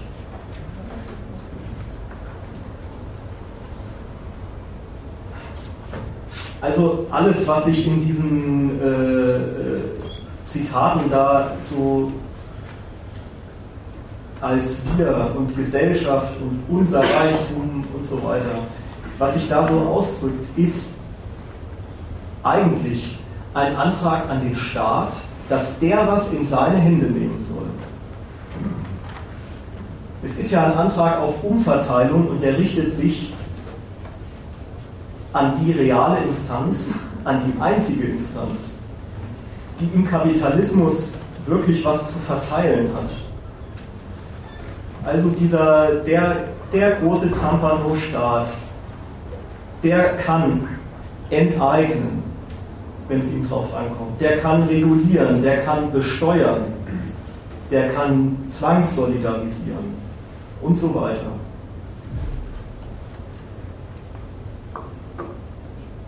Das halte ich für bemerkenswert, deswegen, weil wo kommt so ein Verteilungsgedanke eigentlich an? Ein Verteilungsgedanke, der eine gesellschaftliche Gemeinsamkeit unterstellt in puncto Reichtum, der hat seine Wirklichkeit, seine Wahrheit in einem Subjekt, das als Gewalt, als Herrschaft über der Gesellschaft steht, über den Gesellschaftsobjekten steht. Das reale Wir in diesem Gemeinwesen, wenn man so dazu sagen will, das liegt in einem Stück herrschaftlicher Verwaltung von gegensätzlichen Interessen.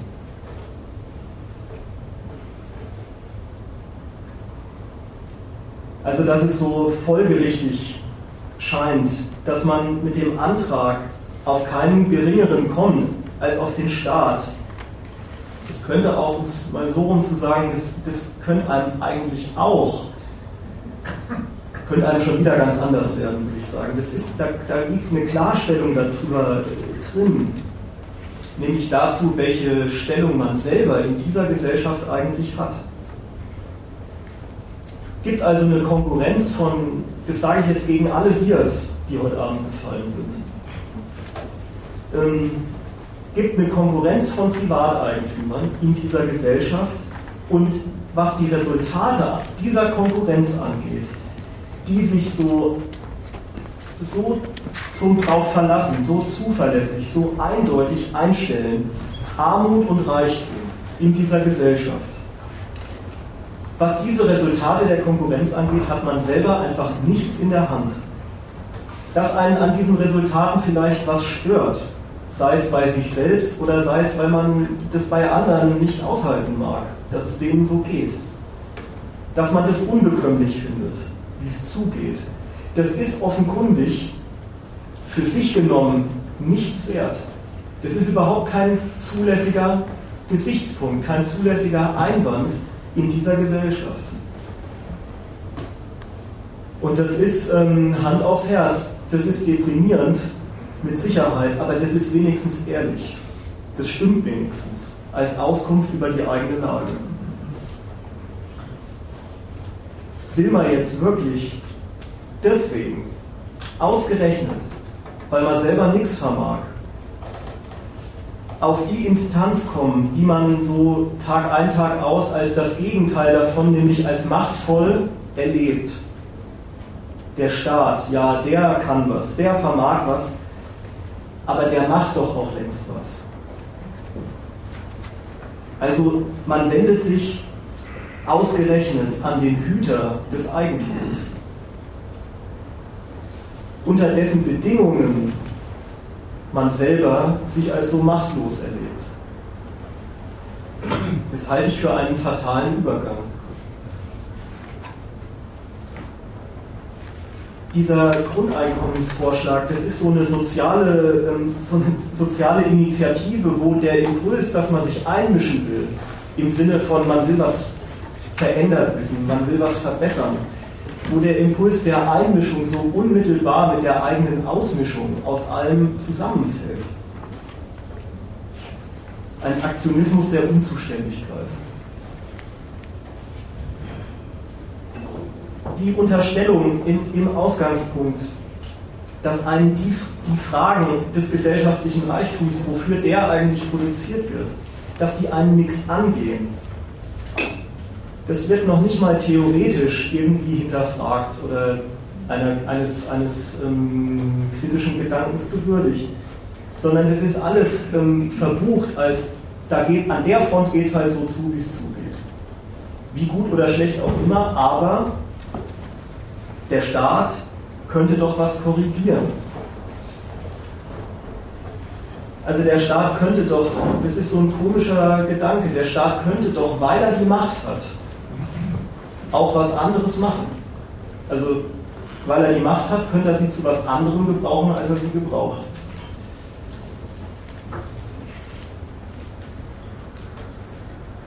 Insofern ist das weil ich gesagt habe, Aktionismus der Unzuständigkeit.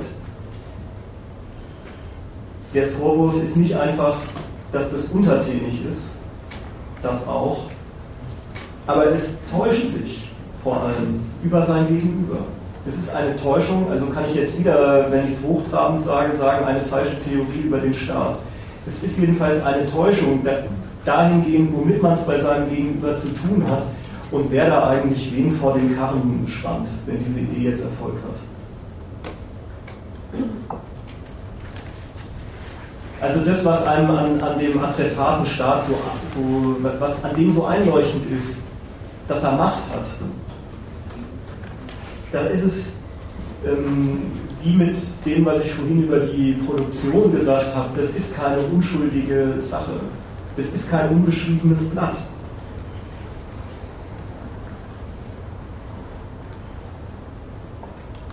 Also bei Macht. Ich sage das jetzt, weil ich Zitate kenne, wo gesagt wird, beim BGE ginge es um die Umverteilung von Macht. Macht und Verteilen, das passt einfach nicht zusammen. Da passt, ähm, wie heißt es, das Substantiv nicht äh, zum Verb. Macht ist nichts zum Verteilen. Es ist Quatsch. Da gibt es nicht Gleichgewicht und Ungleichgewicht, sondern Macht ist, das ist doch ein Verhältnis, wo der eine bestimmt und der andere bestimmt wird. Das äh, wird nicht verteilt. Also man soll mal dabei bleiben, wenn man an den Adressaten der Idee Staat denkt. Wäre meine, mein Tipp. Man soll dabei bleiben, wie man diese Macht, die man da für sich verplanen will, wie man die eigentlich selber kennt. Als was man die selber erlebt, wo man den Gedanken, der hat Macht, überhaupt her hat. Aus welcher Anschauung man den hat. Weil die, der Staat hat, wenn er seine Macht gebraucht, längst seine eigenen Zwecke und Maßstäbe, für die er sie gebraucht. Und diese Zwecke und Maßstäbe sind auch die entscheidenden, wenn es um die Frage geht, ob aus diesem Vorschlag jetzt was wird mit dem DGE. Und der, der Treppenwitz ist, ähm, der Staat hat es glatt für sich entdeckt. Äh, also ich meine damit jetzt nicht, er setzt es um. Das wäre ja noch schöner, aber er, er sagt zumindest, dass er drüber nachdenkt.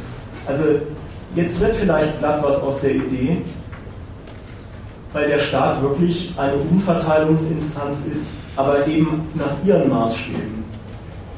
Und über die will ich jetzt noch ein bisschen reden, weil man muss, so viel mal, mal angekündigt, man muss schon zu einer gewissen Umdrehung bereit sein, die ich für eine Zumutung halte. Aber die muss man machen, um daran was finden zu können man muss zu der Umdrehung bereit sein, dass man nicht ein Problem hat, wenn jetzt an Armut gedacht ist, sondern eigentlich muss man sich auf die Perspektive einlassen, dass man mit Armut, dass man dann selber das Problem ist.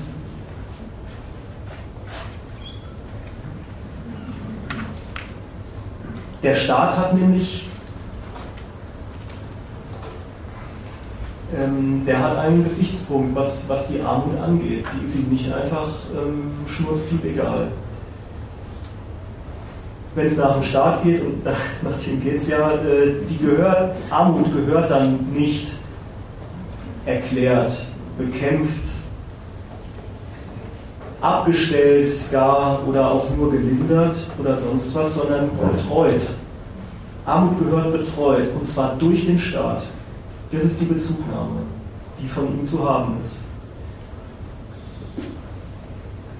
Man muss also die Betroffenheit, die man selber von sich kennt oder die man an anderen äh, so schlecht leiden kann, die Betroffenheit ist jetzt erstmal dahingehend verwandelt, dass sie zum Objekt eines Overlookers, äh, eines Oberaufsehers wird, der genau auf all das besteht, was einem so zu schaffen macht in dieser Gesellschaft. Weil der Staat, wenn man sich an die Instanz richtet, dann richtet man sich an die Gewalt, die den Kapitalismus einrichtet und am Laufen hält. Was meine ich damit? Ich halte das für kein Geheimnis, ich halte das nur für eine hässliche Art, das zu sagen. Die Bundesrepublik Deutschland, ihre Regierung, ihre Ämter die treten ein für die Freiheit des Geschäfts. Denkt an den Wahlkampf von der CDU, was die gesagt haben. Der Staat will das Wachstum, was auf die Art und Weise in die Welt kommt. Der Staat erklärt dieses Wachstum zum Allgemeinwohl seiner Gesellschaft, auf die er alle verpflichtet. Die ganze Gesellschaft ist daraufhin ausgerichtet von ihm. vom Privateigentum über die Börsenaufsicht bis hin zu den, zu den Abgasnormen. Der Staat garantiert mit seiner Macht Geld und Eigentum und damit genau die, die Spielregeln von dem Materialismus,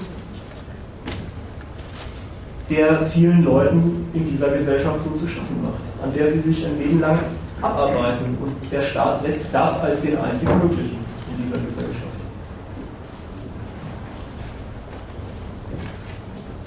Der Staat kennt auch die sozialen Konsequenzen, die dieses Regime hat. Und weiß sich auch dafür zuständig. Da denke ich jetzt an die Abteilung Soziales. Eine Riesenabteilung dieses Staats. Also ein Sozialstaat ist, ist eingerichtet, der alle Konsequenzen, die die Lohnarbeit zeitigt, Arbeitslosigkeit, Untauglichkeit im Alter, Krankheit, Arbeitsunfähigkeit und so weiter. Alles, was die Leute sich von sich aus überhaupt nicht leisten können, als Lebensumstände, mit denen sie immerzu zu kämpfen haben oder die ihnen, die ihnen immer drohen, äh, ins Haus zu fallen. All diese Umstände werden von ihm erstens damit zur Kenntnis genommen und zweitens betreut auf eine Art und Weise, dass sie trotzdem gehen. Also obwohl sie nicht gehen, obwohl die Lohnarbeit all das nicht absichert. Der Staat bezieht sich so darauf, dass sie es gefälligst muss, gefälligst tut.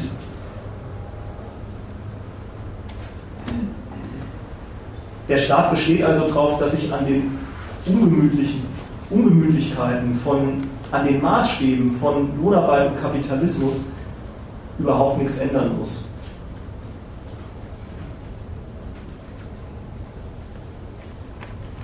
Der Staat stellt also auch keinen einzigen Grund und keinen Aspekt, keine Spielart von Armut stellt der Staat ab, sondern der betreut die alle, der antizipiert sie alle, der kalkuliert sie ein.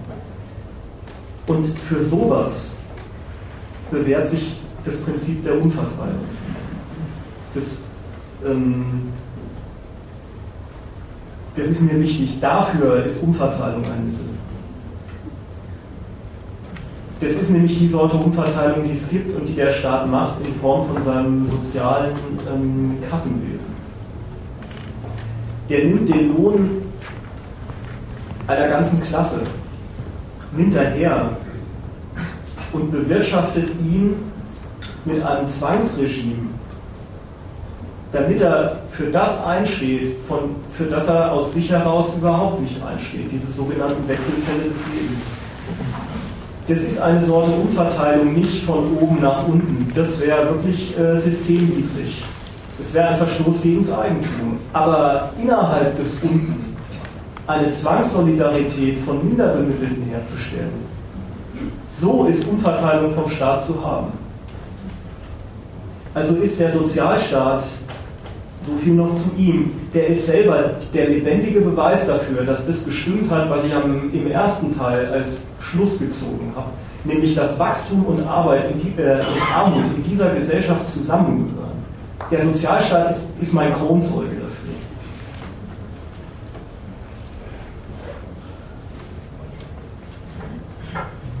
Jetzt hat der Staat auf dieses Machwerk selbst eine kritische Perspektive. Der ist nicht unkritisch, was das angeht. Und deswegen ist er auch bereit, auf ähm, irgendwas zwischen Gedankenexperiment und Testballon mit so und so viel tausend Probanden. Die Betreuung der Armut, die der, die der Staat macht, die gerät ihm zu einem Problem, zu einem ziemlich großen, zu einem gigantischen Problem, nämlich zu einem Problem seiner Kassenlage im Sozialstaat. Jetzt hier nochmal eine Reflexion auf die Betroffenheit, wo ich gesagt habe, was, was muss man eigentlich gedanklich mitmachen. Hier ist die eigene Betroffenheit jetzt fertig verwandelt, dahingehend, dass man selber ein einziges Problem für die Gewalt ist mit seiner Armut, mit seiner beschissenen, minderbemittelten Einkommensquelle, ist mal ein Problem für den Sozialstaat.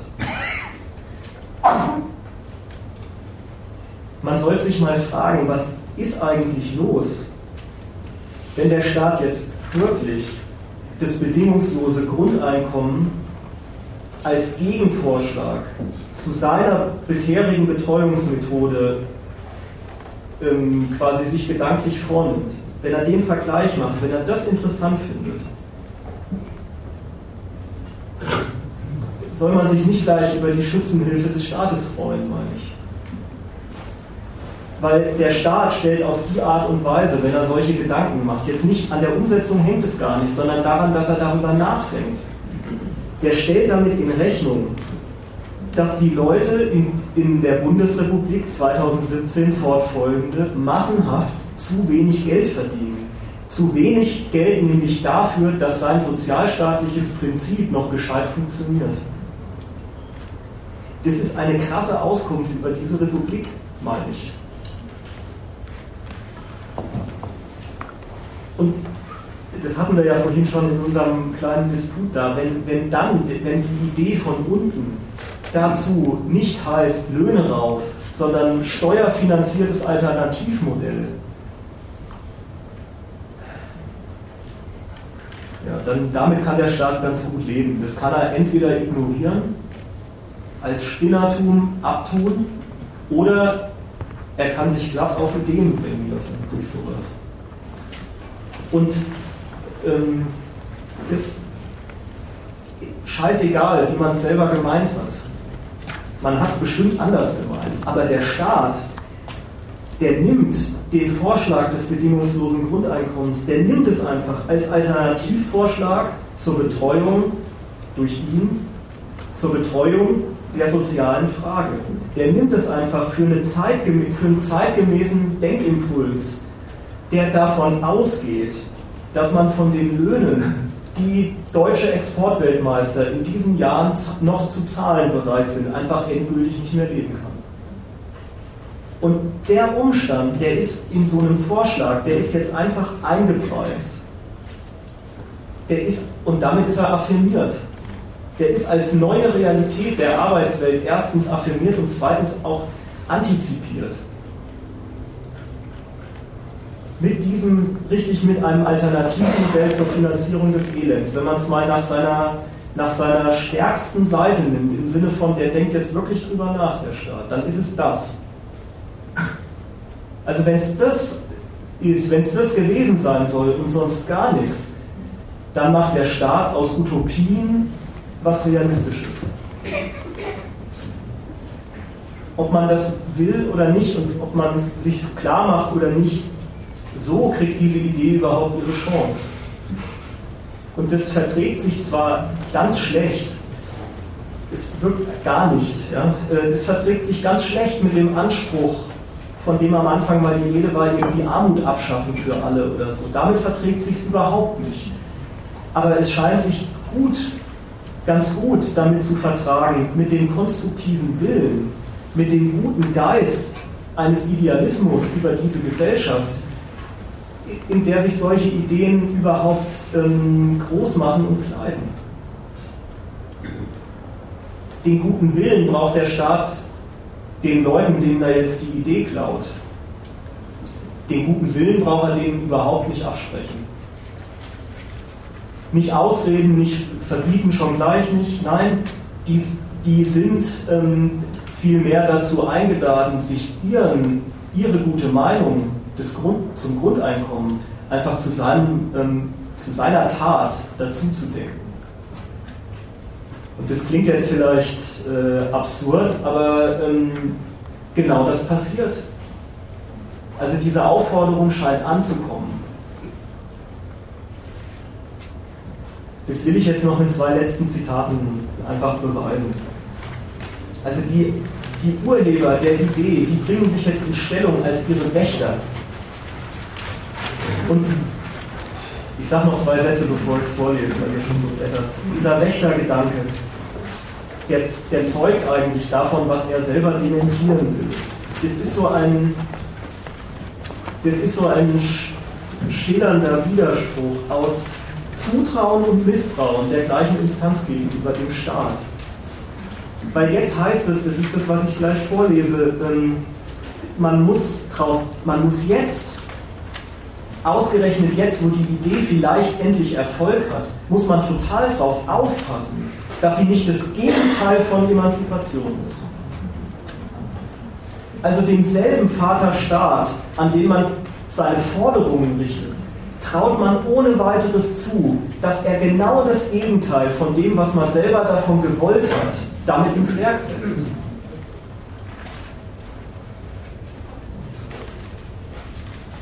Also dazu zwei Zitate.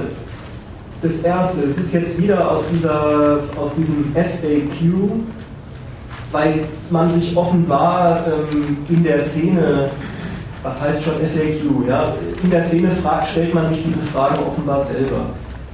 Wie steht eigentlich das Grundeinkommen im Verhältnis zum Sozialstaat, wie er geht und steht?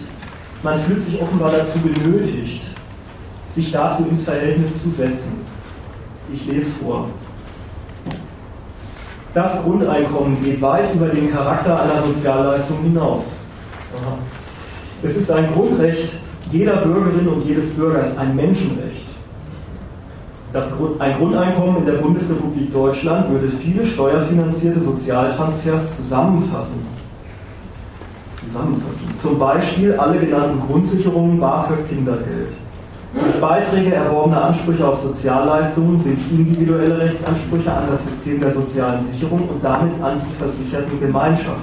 Solche Ansprüche könnten zum Teil mit dem Grundeinkommen als Sockel, zum Beispiel in der Arbeitslosen- oder Rentenversicherung, abgegolten werden. Ersatzlos wegfallen dürfen sie nicht. In welcher Form beitragsfinanzierte Sozialsysteme künftig gestaltet werden, ergänzend zu einem steuerfinanzierten Grundeinkommen, ist weiteren Diskussionen vorbehalten. Es gilt, Doppelpunkt, das Grundeinkommen soll von Existenzangst und sozialer Ausgrenzung befreien es darf nicht zum Sozialabbau führen, im Gegenteil, es soll gerade davor schützen. Was ist das für ein Hin und Her? Also irgendwie scheint dieses Grundeinkommen einerseits alles, irgendwie alles, was geht und steht, zu ersetzen, einerseits, aber andererseits scheint damit was viel Besseres, was viel Höheres geleistet zu, zu sein als einfach bloß der Ersatz eine On-Top-Leistung, die ist so on top, dass sie doch schon wieder äh, alles Mögliche am Sockel überflüssig macht. Notfalls, jedenfalls entbehrlich. Die Frage, wohin das am Ende ausschlägt, in welche Richtung, dass des weiteren Diskussionen vorbehalten wäre, das ist ein Blödsinn. Aus zwei Gründen. Erstens, die Politik lässt sich nicht reinquatschen von unten, von uns, von guten Menschen in die Frage, wie Sozialsysteme künftig gestaltet werden. Das machen die Machtaspiranten unter sich aus. Die bewerben sich dafür um Ämter, lassen sich wählen, damit sie ihren Machtgebrauch entsprechend frei zur Entfaltung bringen können. Die entscheiden das die lassen sich mitunter die Probleme, die sie so mit Armut im 21. Jahrhundert haben, die lassen sie sich vielleicht gerne von guten Menschen als Menschheitsprobleme und Möglichkeiten widerspiegeln und auf die Art und Weise was Schöngeistiges, was Höheres sich verpassen lassen als Echo zu ihrem Zeug. Aber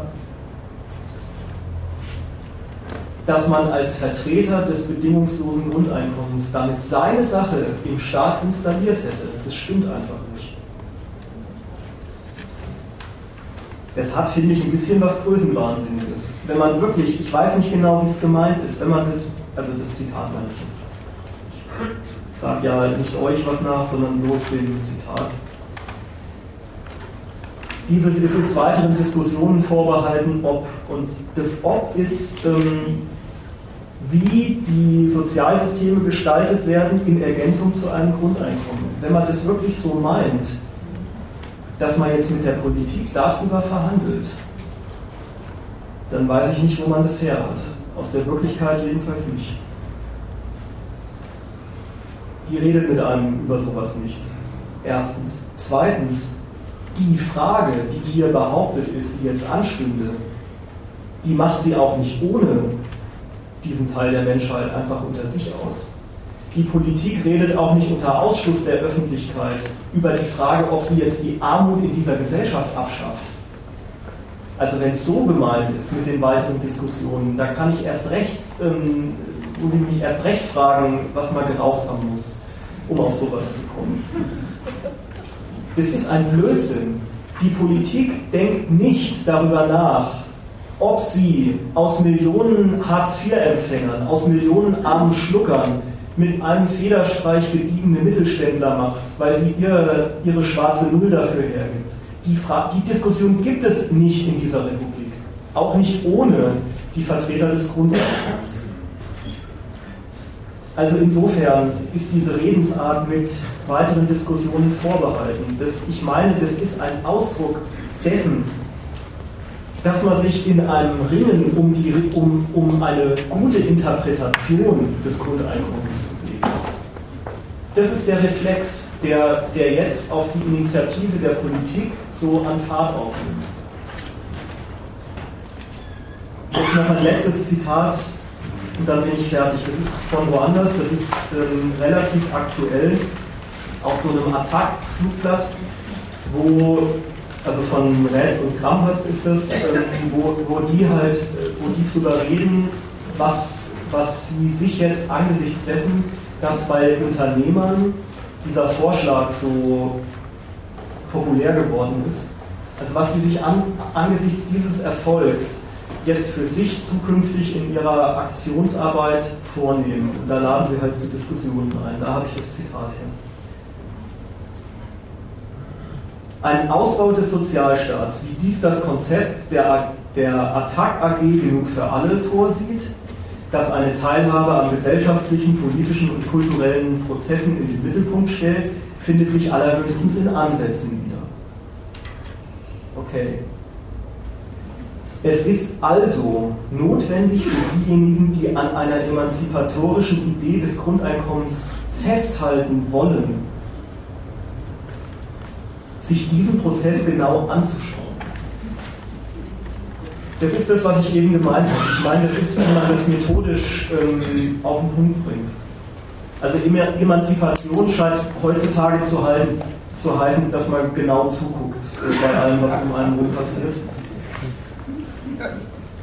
Also um an einer schönen Idee festhalten zu können, muss man die Wirklichkeit, die einen praktisch nichts angeht, genau beobachten wird gesagt.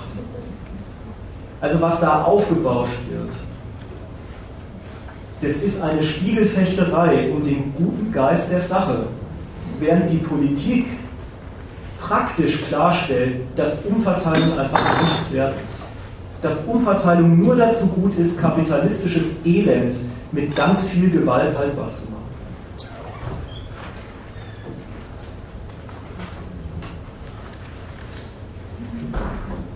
Wäre damit fertig.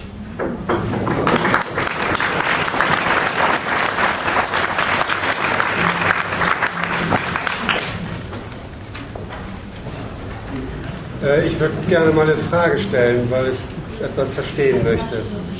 Ich habe hier in der Runde irgendwo in einem Einwurf die Begriffe BGE und Verteilung in zeitlicher Nähe gehört, sagen wir mal so.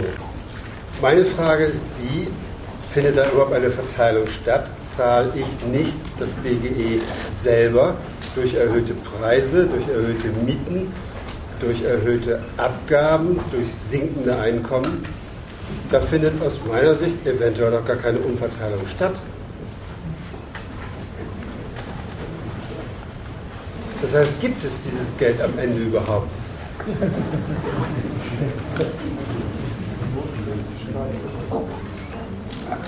Ja, mein Gedanke mit der Umverteilung war bescheidener, glaube ich. Weil eine Umverteilung ist es allein schon deswegen, weil man den Staat anruft und ihm sagt, er soll, er soll irgendwie was einnehmen, irgendwie übersteuern und es Leuten hinzahlen. Und zwar halt ohne Bedürftigkeitsprüfung und sonst was. Insofern ist es Umverteilung. In die Frage, ob das überhaupt geht, wollte ich mich einfach überhaupt nicht einmischen. Da, an der Front wird fleißig gestritten und es kommt mir wie ein einziges ähm, Wespennest vor, wo man am besten die Finger von lässt. Da sagt der eine, ähm, das hemmt die Wirtschaftsleistung und deswegen untergräbt es das, was man umverteilen will. Und die anderen behaupten einfach das Gegenteil. Und das, ähm, das Schöne an der Debatte ist, ähm, die findet ja, die ist so beliebig, weil die findet ja sowieso im Irreales statt. Das ist ja vielmehr die Frage, was man sich vorstellt, was damit alles in der Welt wäre. Und da ist halt, das steht halt jedem frei. Da gibt es so viele Antworten drauf, wie Fantasie weit reicht.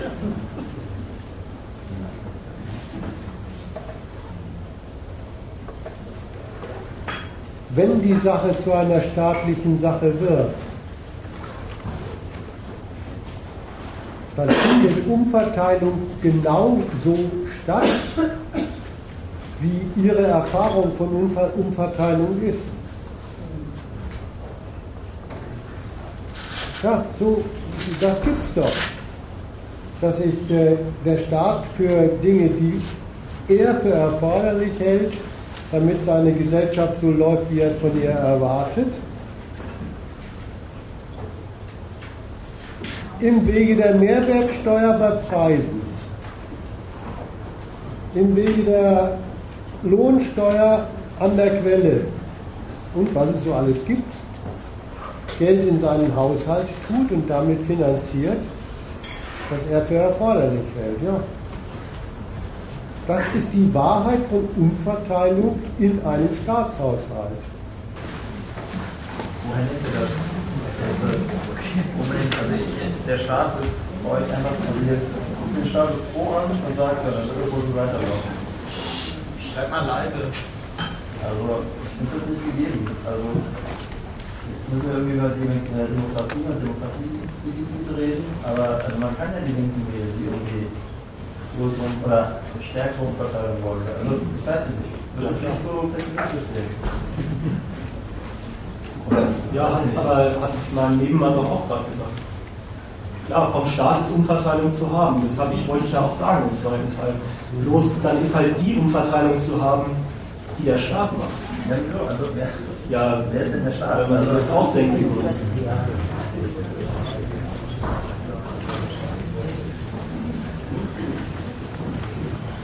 Aber hier.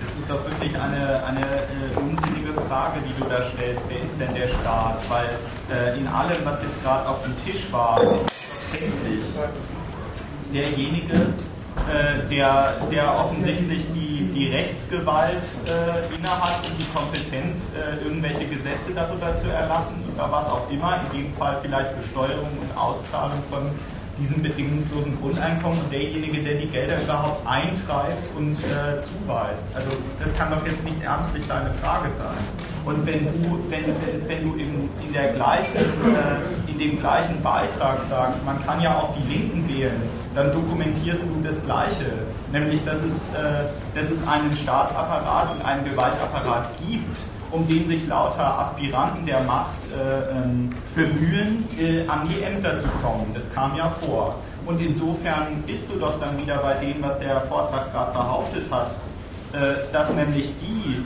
sehr wohl nach ihren Kriterien, nämlich äh, bis hin zur Linkspartei, wie, wie kann man die äh, Armut äh, ähm, haltbar machen, wie kann man das ordentlich betreuen, sodass die das kriegt, was sie braucht, ähm, damit die Republik ihren Gang geht. Äh, das ist von denen zu haben. Ja, das, das ist doch, also steht auch nicht alleine. Also der Staat, also es wird doch auch in den Linken wird die Eigentumsfrage gestellt, aber dann wird er immer wieder gleich draufgehauen, weil es nicht der Zeitgeist ist und weil dann aus, aus, den, aus der Bevölkerung quasi gleich der Hammer kommt. Aber ja, dann taugt dieser Zeitgeist offenbar nichts. Ja gut, aber dann ist es Dann soll man sich auch nicht so hinstellen, als wäre man seine Speerspitze. Ja, und dann, und dann taucht der Verweis darauf, dass in der Linkspartei irgendwelche Spinner irgendwelche Eigentumsfragen diskutieren. Also jetzt Spinner gemessen an, an der Partei und ihrem Zweck. Ne? Taucht auch nichts dafür, weil man sich dann bloß darin äh, be beruhigt und beruhigen will, dass irgendwelche Machtaspiranten schon die Gesichtspunkte kennen, die man selber für wichtig hielte. Die Linkspartei macht mit ganz anderen Sachen äh, von, von sich reden. als damit, dass sie in irgendeiner Eigentumsfrage, in irgendeiner Plattform, in irgendeinem äh, Haufen diskutiert. Es ist wirklich fiktiv. Die, die Vorstellung, dass die Frage in der Politik jetzt an irgendeiner Stelle anstehen würde, das ist einfach fiktiv. Wenn das so wäre, dann würde ich auch anders drüber reden. Dann würde ich nicht jedem gleich vorwerfen, äh, er soll sich bloß nicht an die Politik wenden. Das ist einfach, ähm, das ist ausgedacht. Die Frage gibt es im Parteienwesen der Bundesrepublik, gibt es doch nicht die Frage, schaffen wir jetzt Armut ab? Er denkt anders? Er, er sagt so, kann man kann doch einen Kapitalismus haben und mit dessen Hilfe das Elend abschaffen. Das war Abteilung 1. Das ist die Idee von dem, Grundeinkommen, von dem Grundeinkommen. Die zweite Idee heißt, weil man von den Unternehmern nichts holen kann, braucht man einen, einen Gewaltapparat, der sie dazu zwingt, nämlich eine steuerliche Abteilung. Jetzt, fällt, jetzt kommt das Argument, der Staat, der es gibt, der hat das gar nicht vor. Dann kommst du mit der Idee, man kann ja aber einen anderen Staat sich ausdenken. Bist du von, den, von dem Ausgangspunkt, denkst du dir den ganzen Rest der Welt als, äh, das kann man doch prima ändern? Muss man ja auch, es soll aber ein Einwand gegen die ganzen Sachen sagen, mit dem Staat, den es gibt, geht das nicht. Dann sagst du, dann machen wir halt einen anderen. Kaum sagst du, machen wir einen anderen, dann fällt dir ein, das Beste dafür ist doch, dass man irgendwen wählt. Du, du, du, ersetzt immer, du gibst immer implizit zu, das geht nur mit dem Staat und dann kaum auf den Einwand gebracht, das geht mit dem nicht, den es gibt, sagst du, dann machen wir eben einen anderen.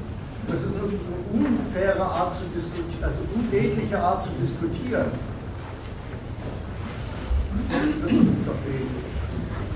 Gleichzeitig zu sagen, das wäre notwendig und ein Mittel, und dann gleichzeitig wieder zu sagen, damit es ein Mittel ist, muss man was anderes draus machen. Das ist nicht redlich argumentiert.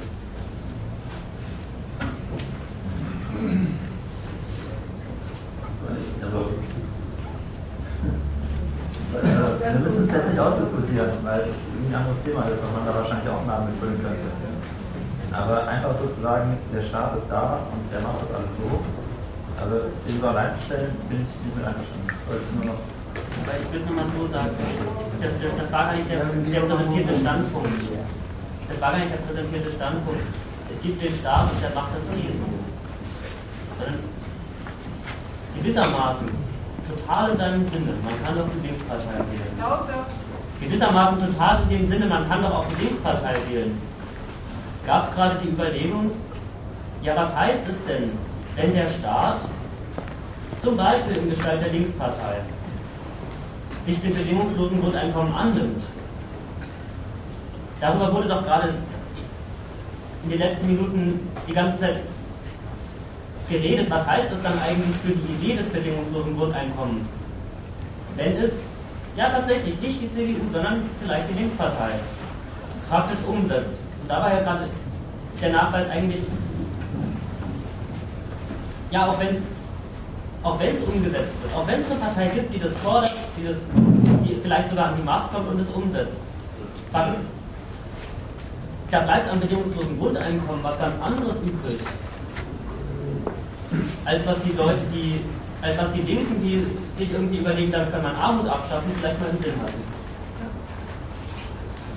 Ja, und dafür gibt es einen systematischen Grund, weil der Reichtum, der da verteilt werden soll, der Geldreichtum ist, der im Kapitalismus produziert wird. Und da hat vorhin der Vortrag den Grund gesagt, warum dieser Geldreichtum ständig Armut produziert. Also kann man nicht einfach sagen, das, das, das davon abtrennen und sagen, es ist doch Reichtum da, der Staat könnte ihn doch umverteilen. Natürlich kann er den umverteilen, aber genau bei der Umverteilung kommt er sofort auf den Gedanken, aber dafür muss der Reichtum erstmal sprudeln.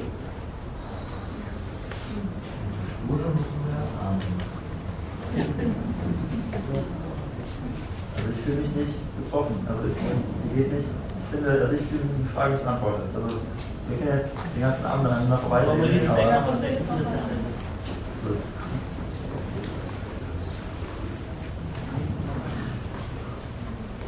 Ja, Sag doch nochmal die Frage, die jetzt nicht beantwortet ist.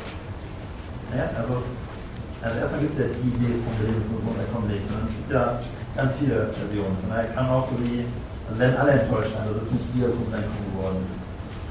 Aber also ich sehe das Problem nicht. Also ich sehe, ich würde dem Staat jetzt auf keinen Fall zutraut, an den, an den Punkten der, das, das, also keine Ahnung. Schau, der Staat, jetzt hat, er, jetzt hat er sich der Idee angenommen. Man braucht es ja auch nicht übertreiben. Er sagt ja gar nicht, er führt es ein, aber die, wie heißen die Kollegen hier, die Schleswig-Holsteiner Jamaika-Koalition sagt, sie probiert da jetzt mal irgendwas aus. Die Finnen probieren es gerade aus. Nimm es doch mal so. Der Staat sagt, was von ihm zu haben ist. Und guck's dir an. Guck dir an, was von ihm zu haben ist. Und dann kann, dann frag dich meinetwegen, ist es, soll es das gewesen sein? Wenn du dann sagst, ja, ja, ach dann bitteschön. Dann gibt es halt nicht die Sozialkasse, die ein Stück Lohn umverteilt, sondern dann macht man das halt über Steuern. Es ist doch scheißegal dann ist es halt das, dann ist es halt eine neue Berechnungsweise, ähm, die äh, Hartz IV und ähm, die Arbeitslosenversicherung zusammenlegt oder weiß der Geier was. Dann ist es halt das, wenn es das gewesen sein soll, bitteschön. Wenn ich es wenn eine Sekunde an dem Gedanken messe, Armut ist überflüssig, dann wird mir schlecht, wenn ich das höre. Aber der Staat sagt, was von ihm zu haben ist. Und auf diesen Quatsch mit äh, der Kapitalismus wird dann menschenfreundlich. Der fühlt sich noch nicht mal dazu genötigt, dazu überhaupt Stellung zu beziehen. Der nimmt die Idee einfach so, dass er die Seite von ihr gar nicht ernst nimmt, sondern einfach sagt, das ist der Quatsch, den kann sich jeder dazu denken, wenn das fertig klingt. Nimm's doch mal so, das ist jetzt nicht meine Beschimpfung, sondern so, ähm, so, der, so stellt der Staat sich der, der Idee gegenüber. Und da weiß ich jetzt nicht, ob ich mir dann noch was ausdenken soll. Da ist mir schon, da steht es mir schon hier oben, wenn ich, wenn ich gesehen habe, was der, wie der Staat jetzt ähm, die, den Realitätstüff von dieser Idee vollzieht. Und mein, mein Antrag an, an euch, ans Nachdenken, der heißt, urteilt über den Staat mal so, wie ihr ihn kennt.